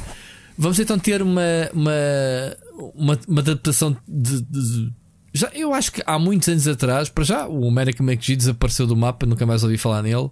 Nem tão pouco do Alice, ele, ele ainda lançou um, O Scrapland. dois ou três foi? jogos. Scrapland. Dois ou três jogos para foi? Electronic Arts. Já não, me não Acho que não joguei o último, mas não me recordo se joguei. Ah, mas ele sempre foi ah, muito defensor deste, do seu IP, né? do, do- da sua visão, visão distorcida do, do Alice. Se calhar mais distorcida que o, que o próprio ah, Tim Burton, não é? Isto, o Mannequin Sim, McGee é um era bocado muito mais também, gore. Era muito mais gore, sim, sim. mais gore. Ah, e então vamos ter, não sei quem é que é este Fields Radar Picture, pronto, provavelmente o estúdio. Vamos ter ah, David Tater, a voz do Solid Snake, no projeto como escritor. Ele, ele tem tentado. ah, ele- ele- o David Tater fez recentemente, escreveu uma série conhecida, Ricardo, lembras-te? Hum, como é que ele se chama? Ah, o David Hayter é o que faz a voz do, do Snake. Snake! Ah, não, me, não me recordo agora. Ah, X-Men. Foi isso. Foi isso. Foi isso. Ele tem, ele tem vários. Vários registros. Ele, ele tinha escrito. Ele, ele escreveu X-Men, o Scorpion King, ah, Watchmen. Percebes? Ele está tá ligado a isso. Bom, vamos ter série. Portanto, não sei o que é que vai acontecer. Será a Alice, obviamente, versão distorcida. O, o universo está lá. Basta, basta pegar no original, não é? E, e fazer o que ele fez no jogo, basicamente. Uh, tens alguma coisa a acrescentar sobre isto? Não, não. Se não, queria também dizer que o It Takes Two também vai ter filme. Portanto, está-se a fazer jogos de tudo e mais filmes de tudo e mais alguma coisa, séries. Uh, eu pensei logo num Tom Hanks e uma sei lá, uma como é que ela se chama? Agora, agora falta-me o nome. Aqueles filmes de romance, aqueles tipo de filmes que o casal se chateia. que é Meg Ryan e o Tom Hanks. O Meg Ryan, yeah, yeah. eu até vos coloquei lá, Meg Ryan e Tom Hanks aqui na, na Meg, Ryan, Meg Ryan, se fizer algum, alguma adaptação de videojogo, é do Final Fantasy X, que ela vai fazer de Tidus. E é neste momento que os fãs de Final Fantasy X estão-me a chamar nomes. A sério? Yeah. Oh my god. Mas estás a falar mesmo a sério? Não. Ela vai fazer isso? Não, não mas era. Okay. era eu. Esquece. Move on. Move on. Muito bem, então vamos ter um filme do It Takes Two uh, e pronto, e não se sabe nada, não se sabe nada, mas joguem um jogo que é muito bom. Ricardo, antes de passarmos às recomendações, temos mais uma mensagem do ouvinte. É verdade. Temos uh, Luís Andrade. O Vamos ouvir? O regresso. Ora, muito boa noite, ou bom dia, ou boa tarde, caros amigos Rui e Ricardo os melhores podcasters do mundo. Um, eu, por acaso, gostava a ver se eu, faço uma mensagem curtinha. Um, eu gostava de vos falar uh, nesta coisa de NFT que eu acho que é a maior estupidez e maior uh, idiotice da Web 3.0 que existe à superfície do mundo porque epá, estarem a leiloar coisas digitais que são realidade, mas que a pessoa compra, mas não fica com ela.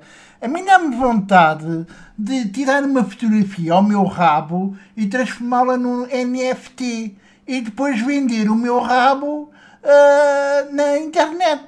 Se calhar até ganha algum dinheiro, não é? Acho que sim. Agora, transformar isto um, em itens de, de, de, videojogos, eu acho que vai deturpar completamente uh, os videojogos. Um, eu gostava, espero que o, esta minha mensagem, espero que o, que o Ricardo já esteja totalmente restabelecido. Eu não sei se ele apanhou ou não apanhou, mas estar eh, dentro de casa de três pessoas que estão infectadas com a nova Omni, Cron, uh, é, provavelmente é muito complicado não apanhar, não é? Mas pronto, é, é, bom porque assim com as vacinas e com a infecção ganha uma maior proteção a nível imunitária. E eles dizem que agora na primavera passamos a epidemia, ou seja, que, como diz o Bolsonaro, a Covid passa a ser gripezinha. Ou uma constipaçãozinha, que é como diz o meu irmão. E pronto, e depois a gente já não vai ter tema para falar, não é? Ora bem, uh, outra coisa que eu gostava de vos falar é sobre a Netflix. A Netflix, não sei se vocês sabem, aumentou de preço. É verdade. Embora eu, por acaso, estou com uma promoção em que só estou a pagar 7 euros mensais através da, da, da operadora de, de televisão estou a pagar 7 euros mensais. Podia ter de graça durante 6 meses, mas não dá. Não dá para ter. E eu acho que isto, quer dizer, uh, a qualidade de, eh, de, de, séries e, sobretudo, de documentários, eu acho que caiu bastante. Não sei se vocês têm essa ideia, gostava que vocês discutissem, mas dá uma sensação que, que, que caiu. Finalmente, e para terminar a minha já longa mensagem, que quer rivalizar com as mensagens do Carlos, eu queria agradecer imenso ao Carlos porque eu tenho-me rido à grande e à francesa com as mensagens que ele manda. Aliás, eu acho que ele devia de ser o terceiro. O terceiro do, do grupo de dois, uh, porque pronto, ele é uma grande adição uh, ao vosso podcast. Portanto, vejam lá, mas é. Pá, oh Patreons, comecem a dar um extrazinho ao Carlos, que o Carlos merece. Tá? Muito obrigado a todos. Ricardo, uh, um abraço para ti. Rui, um abraço para ti. E quando vocês ouvirem esta mensagem no podcast, muito provavelmente já vamos a saber se vamos estar com um novo governo ou se vamos estar num pântano que a gente nem sabe o que é que, onde é que se vai meter, não é? Pronto, tchau, beijinhos e ouvimos para a semana. Grande Luís, está de volta. Antes de mais, oh, Luís, sabes que vender o rabo na internet é, pá, dizer é, é, está a um, a, um, a um clique do Google, portanto acho que não estás assim muito original, tens de esforçar mais um bocadinho. Anyway, isto, palavras ditas por ti, obviamente. Um, Ricardo, o uh, que, é que, te, que é que acrescenta mais? O que, que é que podes dizer ao Luís? Conta-me. Olha, falando da questão do, do Netflix, uh, eu, como sabes, eu tenho os, os, serviços todos, não é? Entre promoções da Vodafone e coisas do género. Eu acho que a Netflix continua na mesma política de uh, quantidade sobre qualidade. Às vezes tu apanhas coisas boas, pá, o Arcane é capaz de ser do melhor que a Netflix lançou nos últimos tempos. Uma das séries que eu hoje vou aconselhar também, porque foi, aliás, duas, não, não são más. Uma delas é bastante boa, mas já é a quarta temporada. Mas em geral, eu acho que a Netflix tem essa política diferente da HBO, por exemplo. A HBO e a Apple uh, são qualidade acima de tudo. Portanto, o que tu tens ali pode não ser para ti, mas regra geral são coisas muito, muito boas. A Netflix é spreadshot. Pá, tem imensos públicos diferentes. Alguém há de gostar de alguma coisa que está ali a passar. E está sempre a entrar conteúdo. Sobre a vacina, já, já percebeste que ele que ele está doente. Uh, havia qualquer coisa que o Luís tinha comentado que me passou, Ricardo. Uh, Ao início. Uh, tu, tu, tu, ah, ah o Carlos Duarte, obviamente. Os NFTs. Os NFTs. Ah, Olha, os a última mensagem que eu tenho sobre os NFTs, porque acho que esta história também já é, é aquilo há aí sempre, obviamente vão ser a ver sempre pessoas a, a, dizer ah, isto pode ser uma coisa espetacular. O conceito dos NFTs é uma coisa estranha. Logo de base que é a ideia do digital é quebrar a escassez. Não existe a necessidade de escassez, portanto, quando tu tens uma procura de algo no mundo real palpável, prende sempre sobre, sobre hum, procura e, hum, e oferta. E o digital vai quebrar isso mesmo. Portanto, não existe escassez. A oferta é virtualmente infinita. Tu de repente veres uma série de, de de malta que, que foi exatamente o que está, o que desvirtuou de imediato a ideia do NFT é como é que nós conseguimos fazer isto um asset, criar a ideia de escassez digital. Escassez digital é um conceito uh, como sei lá, água seca. Faz tanto sentido quanto isso. Conhecem água seca? Água seca não, gelo seco. Não, gelo seco. Já. Gelo seco é outra coisa. Estou a dizer água seca, água líquida seca. É, é o certo. equivalente a escassez digital. Porque a ideia do digital, quando, quando nós entramos no mundo digital é? e, e, assumimos o mundo digital no, como parte da nossa vida, é? na última década ou nas últimas duas décadas, a ideia é exatamente essa: o digital quebra a definição de escassez. Quando tu tens esta malta toda fervorosa pelo NFT que está só naquela do eu vou conseguir sacar aqui uma guita de alguns papalvos no meio disto tudo, criando a ideia de escassez digital esqueces digital é. Ok. é isso. Muito, muito bem. Olha, só para completar aqui uma notazinha: Ubisoft fechou o Hyperscape. Lembras-te daquele Battle Royale futurístico do Ubisoft? Não. ainda durou dois anos. Eu não sabia que tinha durado tanto. Portanto, a gente experimentou. É uma aberração de um jogo. Portanto, Ubisoft, dois anos depois de investimento num jogo, fechou. Portanto, mais uma para a coleção. Uh, vamos às recomendações, Ricardo, finalmente. Siga.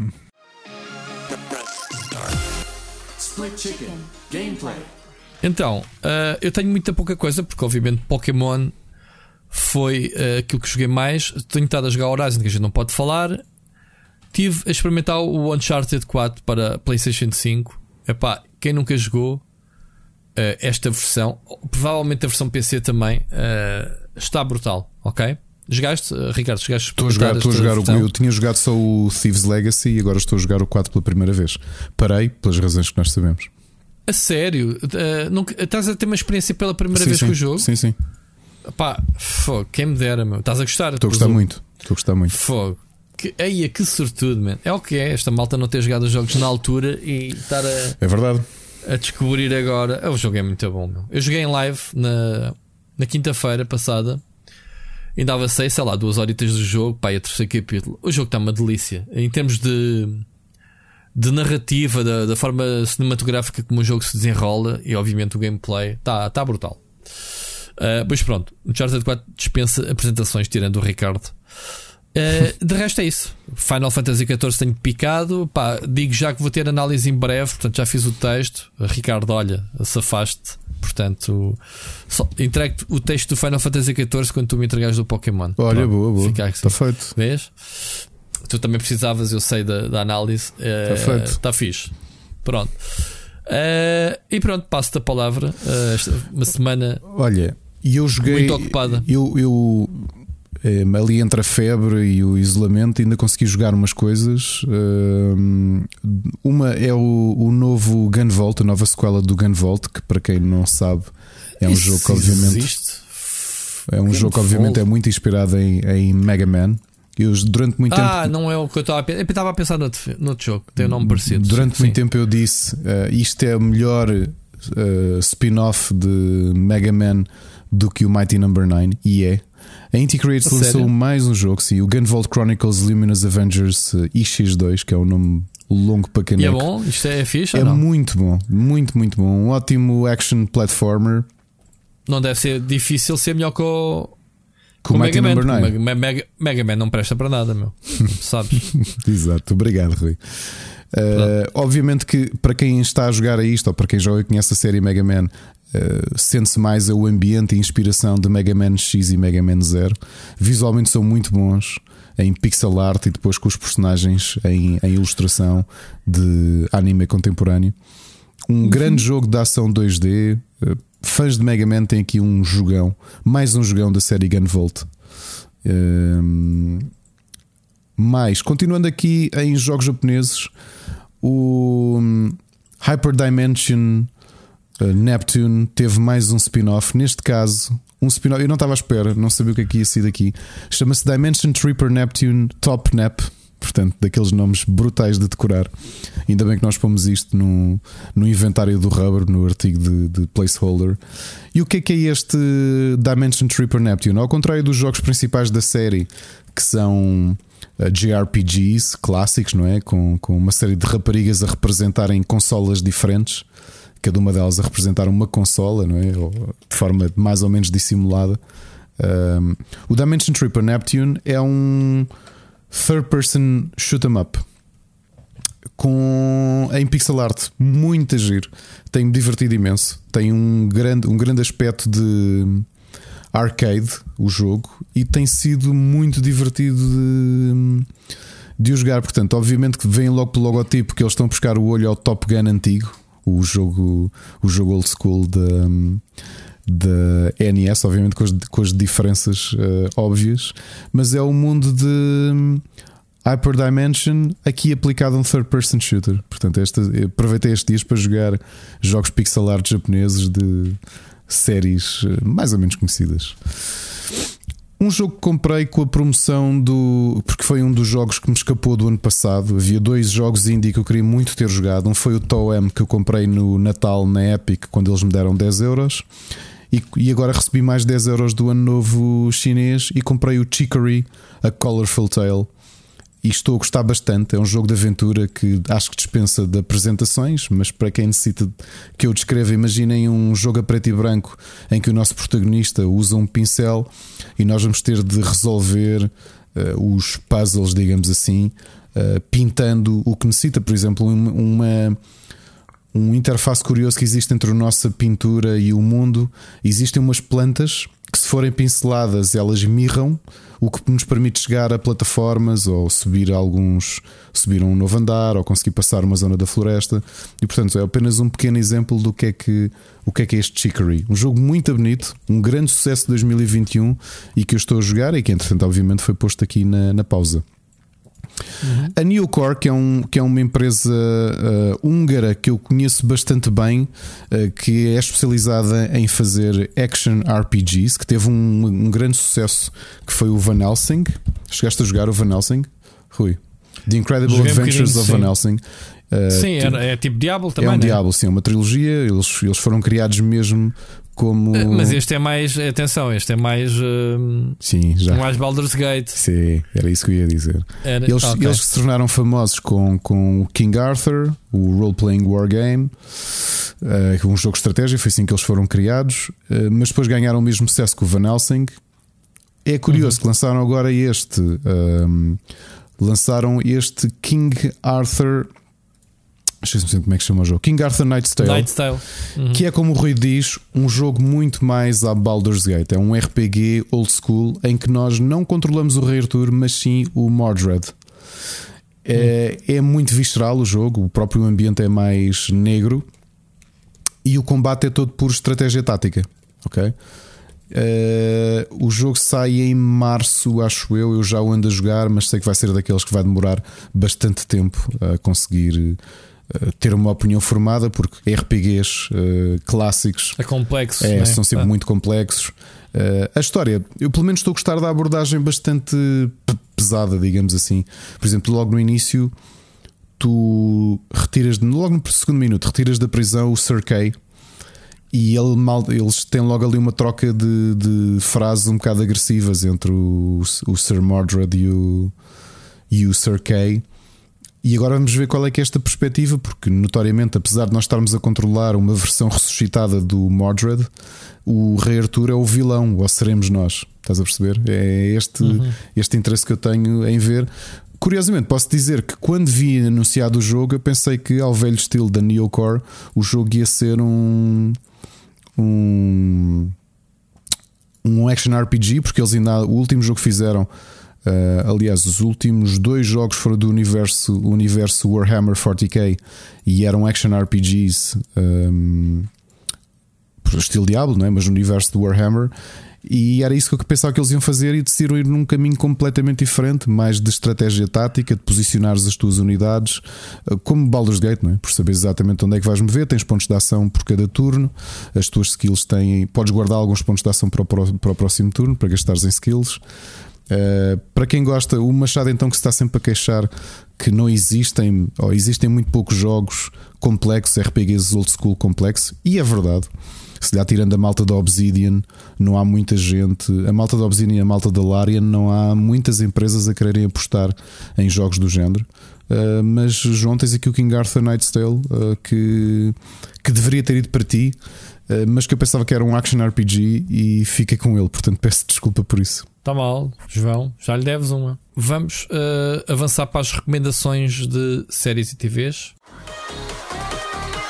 Recomendações. Então, eu também basicamente não tenho quase nada, Ricardo. Eu não sei o que é que se passa com esta semana, tenho que ser despedido. O que é que andei a fazer, não é? Uh, Flight Attendant, ainda não acabei de ver, porque a gente tem estado a ver no fim de semana e este fim de semana foi um bocadinho. Uh, ocupado em termos de vermos coisas, uh, mas estou a gostar do, do ritmo da série, lá está, da, da personagem, uh, e estou curioso para saber que voltas é que ela vai dar, obviamente, com, com assassinas atrás a tentar matá-la e etc, e etc. E tenho visto o Expanse. Tu já começaste a ver o Expanse, não? Não, não, ainda não. Mas está na minha é lista, na minha longa lista. científica, uh, mas agora acabou, portanto, seasons finale, uh, series final. Estou no quinto episódio, falta-me só um bocado do quinto e do sexto para acabar a história. Um, tenho uma curiosidade que eles. Uh, sabes aquelas séries em que tu tens uma narrativa e depois tens uma, uma subplot que não tem nada a ver com o resto que está a acontecer uhum. ao longo de toda a season? Eles têm uma cena dessas uh, que ao mesmo tempo é curiosa, mas tipo para quê é que isto vai servir ou qual é que é o objetivo. Estava-me a tentar lembrar de outra série que tinha feito isso há pouco tempo que eu, que eu me recordo e, e que é esquisito. Lembras-te? Tem assim uma, a, a personagens noutro ambiente uh, que pode não estar ligada à série principal. Sabes o que é que eu estou a falar? Não? Sim, estou a tentar lembrar-me. Pá, eu sei que há pouco tempo vi qualquer coisa assim, mas pronto, não interessa. Mas continua a ser uma série do caraças, pá, em termos de valores de produção, de ficção científica e isso, muito, muito, muito giro. Uma série cara, lá está, foi, tanto quanto eu sei, descontinuada por ser demasiado cara. Uh, há esperança que uma Netflix venha a salvá-la, porque uh, a série começou por ser. Uh, já não me lembro, Ricardo, quem é que era inicialmente. Depois a Amazon fez duas seasons já não me lembro quem é que era CBS uma coisa qualquer, já não me recordo, sinceramente. E pronto, vai. Os próximos livros, digamos, não vão ser adaptados porque a série foi. Não foi cancelada, pronto, simplesmente não renovaram para, para continuar a história. Mais uma vez, salva-me, tu tiveste muito tempo livre para ver séries e jogar. Pronto, lá está. Olha, uma coisa curiosa deste, quer dizer, no meio de, de, do que é um isolamento e da malta estar doente, uh, o meu filho. Já agora, desculpa, uh, se, se, posso perguntar, meteste baixa ou trabalhaste sempre? Tiveste condições de trabalhar? Não quero falar sobre isso. Mas, mas trabalhaste não, não... Eu tenho estado sempre a trabalhar e avisei que não estava a meter baixa e ah, aparentemente okay. meteram-me baixa, porque no caso do isolamento profilático, tu entregas o certificado à empresa. Eu entreguei certo. naquela de pronto, só para ter justificação porque é que estou em casa e quando recebi a fatura percebi que estava de baixa porque me descontaram esses dias. Isso é uma coisa para eu resolver quando voltar ao ah, trabalho. Ok. Depois de eu ter mandado um mail específico a dizer eu estou em teletrabalho, ok, só para relembrar. E... Ok. Mas pronto. Ok. Ok. Estava a correr bem. Desculpa, se calhar não, não, era, não era. Não, foi uma curiosidade porque não me lembrei, não, não falámos sobre isso. Não, e se calhar depois é, uma é coisa isso, que... não. Eu, o, o, sistema até está bastante automatizado, sabes? Ou seja, não precisas de médico ah. para te passar abaixo, não precisas okay, de nada. Okay, tu entregas okay. o certificado, mesmo que tenhas de estar em casa por causa de algum familiar. Ou seja, tu és tão importante na empresa que o pessoal nem deu conta se estavas ou não a trabalhar. Está a descontar, sei lá, o Ricardo, o Ricardo trabalhou hoje. Não, sei lá, eu não o vi, pelo menos. Exato. Pois, então ele não apareceu para trabalhar. Ah, então é descontei. Isso. Pronto, está fixe. Siga. Ai, ai, bem, Ricardo, olha, uma coisa Ricardo. curiosa: o, o, meu filho, o meu filho mais velho descobriu os sitcoms e agora está completamente hooked em sitcoms. Uh, começámos a ver uma sitcom muito engraçada que está na Netflix, que vai agora para a última temporada, chamada Family Reunion, que conta a vida de um ex-jogador de NFL que vai a uma reunião de família à casa dos pais, no, no sul uh, da América. Portanto, ele, ele é um jogador, ele é afro-americano, a família também. O pai, o pai é o ator que fez de Shaft nos anos 70, portanto, o ator original uhum. do Shaft. E, e portanto, retrata muito a realidade. De, no caso deles, é uma família bem posicionada financeiramente, não é? porque ele era muito rico, ele ganhou a Super Bowl duas vezes. E que gosta de estar com a família e decidem sair de Seattle e irem para a terrinha. Okay? E uma realidade completamente diferente. E então são os filhos, eles têm quatro, quatro filhos, dois deles adolescentes e dois mais pequenos, e as coisas que têm de reaprender em termos do que é que é ser mais conservador, o que é que não mas uma comédia bastante descontraída, gostei bastante. O meu filho então viu a quarta temporada sem mim, porque eu tenho estado a trabalhar. Uh, ele só hoje é que foi para a escola, e enquanto eu trabalhava, ele foi vendo a série. Uh, e eu estava aqui tão. Eu, como sabes, eu, eu, uso muito as sitcoms como terapia e mesmo uhum. para me uhum. sentir bem. E comecei a ver uma série, uh, a série que o Jim Belushi fez mais famosa, que está no Disney Plus. O Family Reunion já agora está no Netflix, tem um especial que é o especial de Natal, que também correu bem. É uma série que vale a pena para quem gosta de, de, de sitcoms. Continuando em sitcoms, According to Jim, do Jim Belushi, foi a série que ele teve, que ele lançou na viragem do milénio. Uh, está no Disney Plus. É interessante, não é acho que é um bocado datada e representa um bocado uma visão. Aquelas sitcoms clássicas do marido um bocado burgueso e idiota, uh, e a mulher que é dona de casa e que tem de arcar com a parvoíce toda do homem. Uh, comecei a ver, mas. É chama-se? According to Jim? According to Jim, sim, está no ah. Disney Plus. Foi muito famoso no, entre 2000, acho que foi 2000 e 2006. E depois a série foi, foi. Ou acho que foi ele próprio que quis parar com a série. Uh, mas como sitcom, eu acho que nós já avançámos muito. O personagem dele é um bocadinho datado uh, nesse aspecto. O que é que eu decidi rever? Porque só vi mesmo uma vez e adorei a série, mesmo com os problemas todos. E essa está no Amazon Prime. O Two and a Half Men do Charlie Sheen, que é uma sitcom assim um bocadinho. Essa não vou ver com o meu filho, porque o tema também. Acho que ele ia lhe escapar muito do humor, é um bocado mais adulto, não é? anda muito à volta da vida de Playboy do, do Charlie Sheen, do personagem dele, o Charlie Harper. Uh, mas estou a rever e pá, estou-me a lembrar porque é que foi um dos grandes sucessos de sempre do Chuck Lorre porque é que o Charlie Sheen foi, naquela altura, era dos mais bem pagos da televisão, porque é uma grande série de humor. Vejam, ela depois perde um bocadinho quando ele sai naquele slow todo que teve com o Chuck Lorre e foi substituído pelo Ashton Kutcher. Mas se nunca viram Two and a Half Men, aproveitem que está no Amazon Prime. Agora, séries mais, digamos assim, a sério, não é? sem serem comédias. Vimos uma minissérie que eu não sei se vai ter só uma temporada ou duas, que estreou na sexta-feira. Devorámos tudo seguido, eram oito episódios de 34 minutos protagonizado pela Kristen Bell, chamado, hum. e agora preparem-se porque é a série com o título mais longo que existe na Netflix. Quando é que estreou? Estreou na sexta-feira. The Woman. Epá, tem que ver isto. The Woman in the House Across the Street from the Girl in the Window. A descrição uhum. que eu uhum. vos posso fazer, para quem viu, que é um dos meus filmes favoritos de sempre, o Rear Window do Alfred Hitchcock.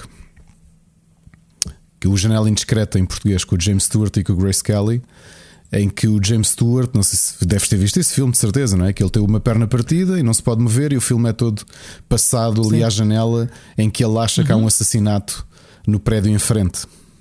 Já teve várias adaptações já, que aquela já, do. Já. Como é que se chama daquele aquele Teve do, uma versão do... com o Johnny Depp também. Não, parecida. com. Com aquele que é os miúdos que pensam que o vizinho é um assassino, que é com, com opa, com o Sheila Boff aquele que o gajo basicamente está preso com uma pulseira, não pode sair de, de sim, casa. Sim, sim, como é que se chama? É esse conceito uh, do vizinho, é, pronto, de ele ver que o vizinho anda é a arrastar corpos. Disturbia. Disturbia. É yeah. isso, é, é isso. Yeah. Uh, epá, teve aquele Isto remake. É teve o remake com o. Já te digo, teve o remake com o Christopher Reeve e com o Daryl Hannah, lembras-te? Já ele estava uhum. paralisado. Foi dos últimos filmes do Christopher Reeve, acho eu, se não ah, o último. Ok, ok. Cadeira de rodas já, não é? Yeah. Bem, a série é interessante. Ela é um bocadinho paródia aos, às séries de mistério. É mais ou menos paródia, é bastante dramática e bastante violenta em alguns aspectos. A Kristen Bell está muito bem. Ela é. É uma senhora que. Não vou dizer porquê, mas ela está a passar por uma fase muito difícil da vida dela e está sempre agarrada a vinho tinto e uh, opiáceos. Hum. E realmente ela começa, ela começa a ter esses problemas de não conseguir acreditar, ou seja, ela vê um assassinato e depois começa a investigá-lo. E são os clichês, alguns clichês do, do, do, do género. A série é interessante. Acho que a Kristen Bell carrega a série às costas. Ela está muito bem na série mesmo. Uh, eu atinei logo com a. eu por acaso apanhei o twist nos últimos episódios e até fiz aqui. A Ana teve que maturar porque eu fiz uma dança da vitória à volta da sala. Quando. Descobriste o mistério? Yeah, descobri o mistério. Uh, muito, acho que aí ao, ao, ao, quinto episódio eu disse-lhe: é isto. Uh, e acho que vale, vale a pena porque é uma minissérie eh, o final deixa ali em aberto a possibilidade de ter uma segunda season, mas eu acho que não era bem isso. Acho que aquilo era mais piada do que propriamente quererem continuar. Eu espero que não continuem, sinceramente. Falando agora em mistérios, uma grande série que voltou na sexta-feira, nós já estamos a ver e já estamos quase a terminar, ou vamos a mais de meio. A série com o Bill Pullman, o The Sinner, que cada temporada é um mistério ou um caso que ele está a acompanhar, sendo que é, ele. A minha mulher via isso, a gente via. A yeah. série é muito boa. Esta quarta temporada, sem fazer spoilers, Rui, ele, o personagem do Bill Pullman, o Harry Ambrose, eh, já se reformou depois do caso que ele teve na terceira temporada. Ele reforma-se e, e, esta temporada já é ele a curtir a reforma, mas obviamente que ele é um tipo altamente. A Jessica Biel é, é coisa, também é. Não, não, não, não. Só, é a produtora, mas ela só entrou na primeira, na primeira temporada. Ok, ok. Uh, e uh, o The Sinner, como te lembras, o Harry é um personagem altamente, quer dizer, um tipo cheio de problemas, não é? Apesar de ser um, um grande detetive já no final de carreira. É porque por ser viúvo, né? Já não me recordo. É, muita não, coisa. Não, não, não, não, não, Ele tem ali muitos é, problemas. eu não vi, quem via esta série era a Mónica. Eu, quando me sentava no sofá, via a ver isto. Não, nunca, uh, nunca acompanhei assim bem. Ok. Uh, mas esta quarta temporada está, hum, está bastante interessante, muda completamente a perspectiva. Neste caso, ele já não é, já não é polícia, está a investigar, uh, está a investigar um caso e é uma série antológica que tem um ponto base sempre, que é o personagem do Bill Pullman. A interpretação dele está muito boa mesmo, como sempre, é o Bill Pullman. Portanto, quem gosta de mistérios voltou uma, uma das grandes séries de mistérios da Netflix, o The Sinner, e vejam eh, quando puderem. Vale bem, bem a pena. São oito episódios. No total, as quatro temporadas são 32 episódios. Portanto, um, Vê-se bem. Yeah. Muito bem. Temos uh, mais qualquer coisa de recomendações, livros, séries, Não. PD, não, etc. Não, nada disso. Co- Conseguimos cumprir com um podcast mais curtinho, É verdade. portanto, duas horas e meia é considerado que- curto né, neste nosso universo. Ah, então é isso, Ricardo. Desejo-te as melhoras, portanto, vai para a caminha, vai beber um, um colacau quentinho com mel, a ver se tratas, e ouvimos para a semana. Ouvimos para a semana e um grande abraço. Um grande abraço.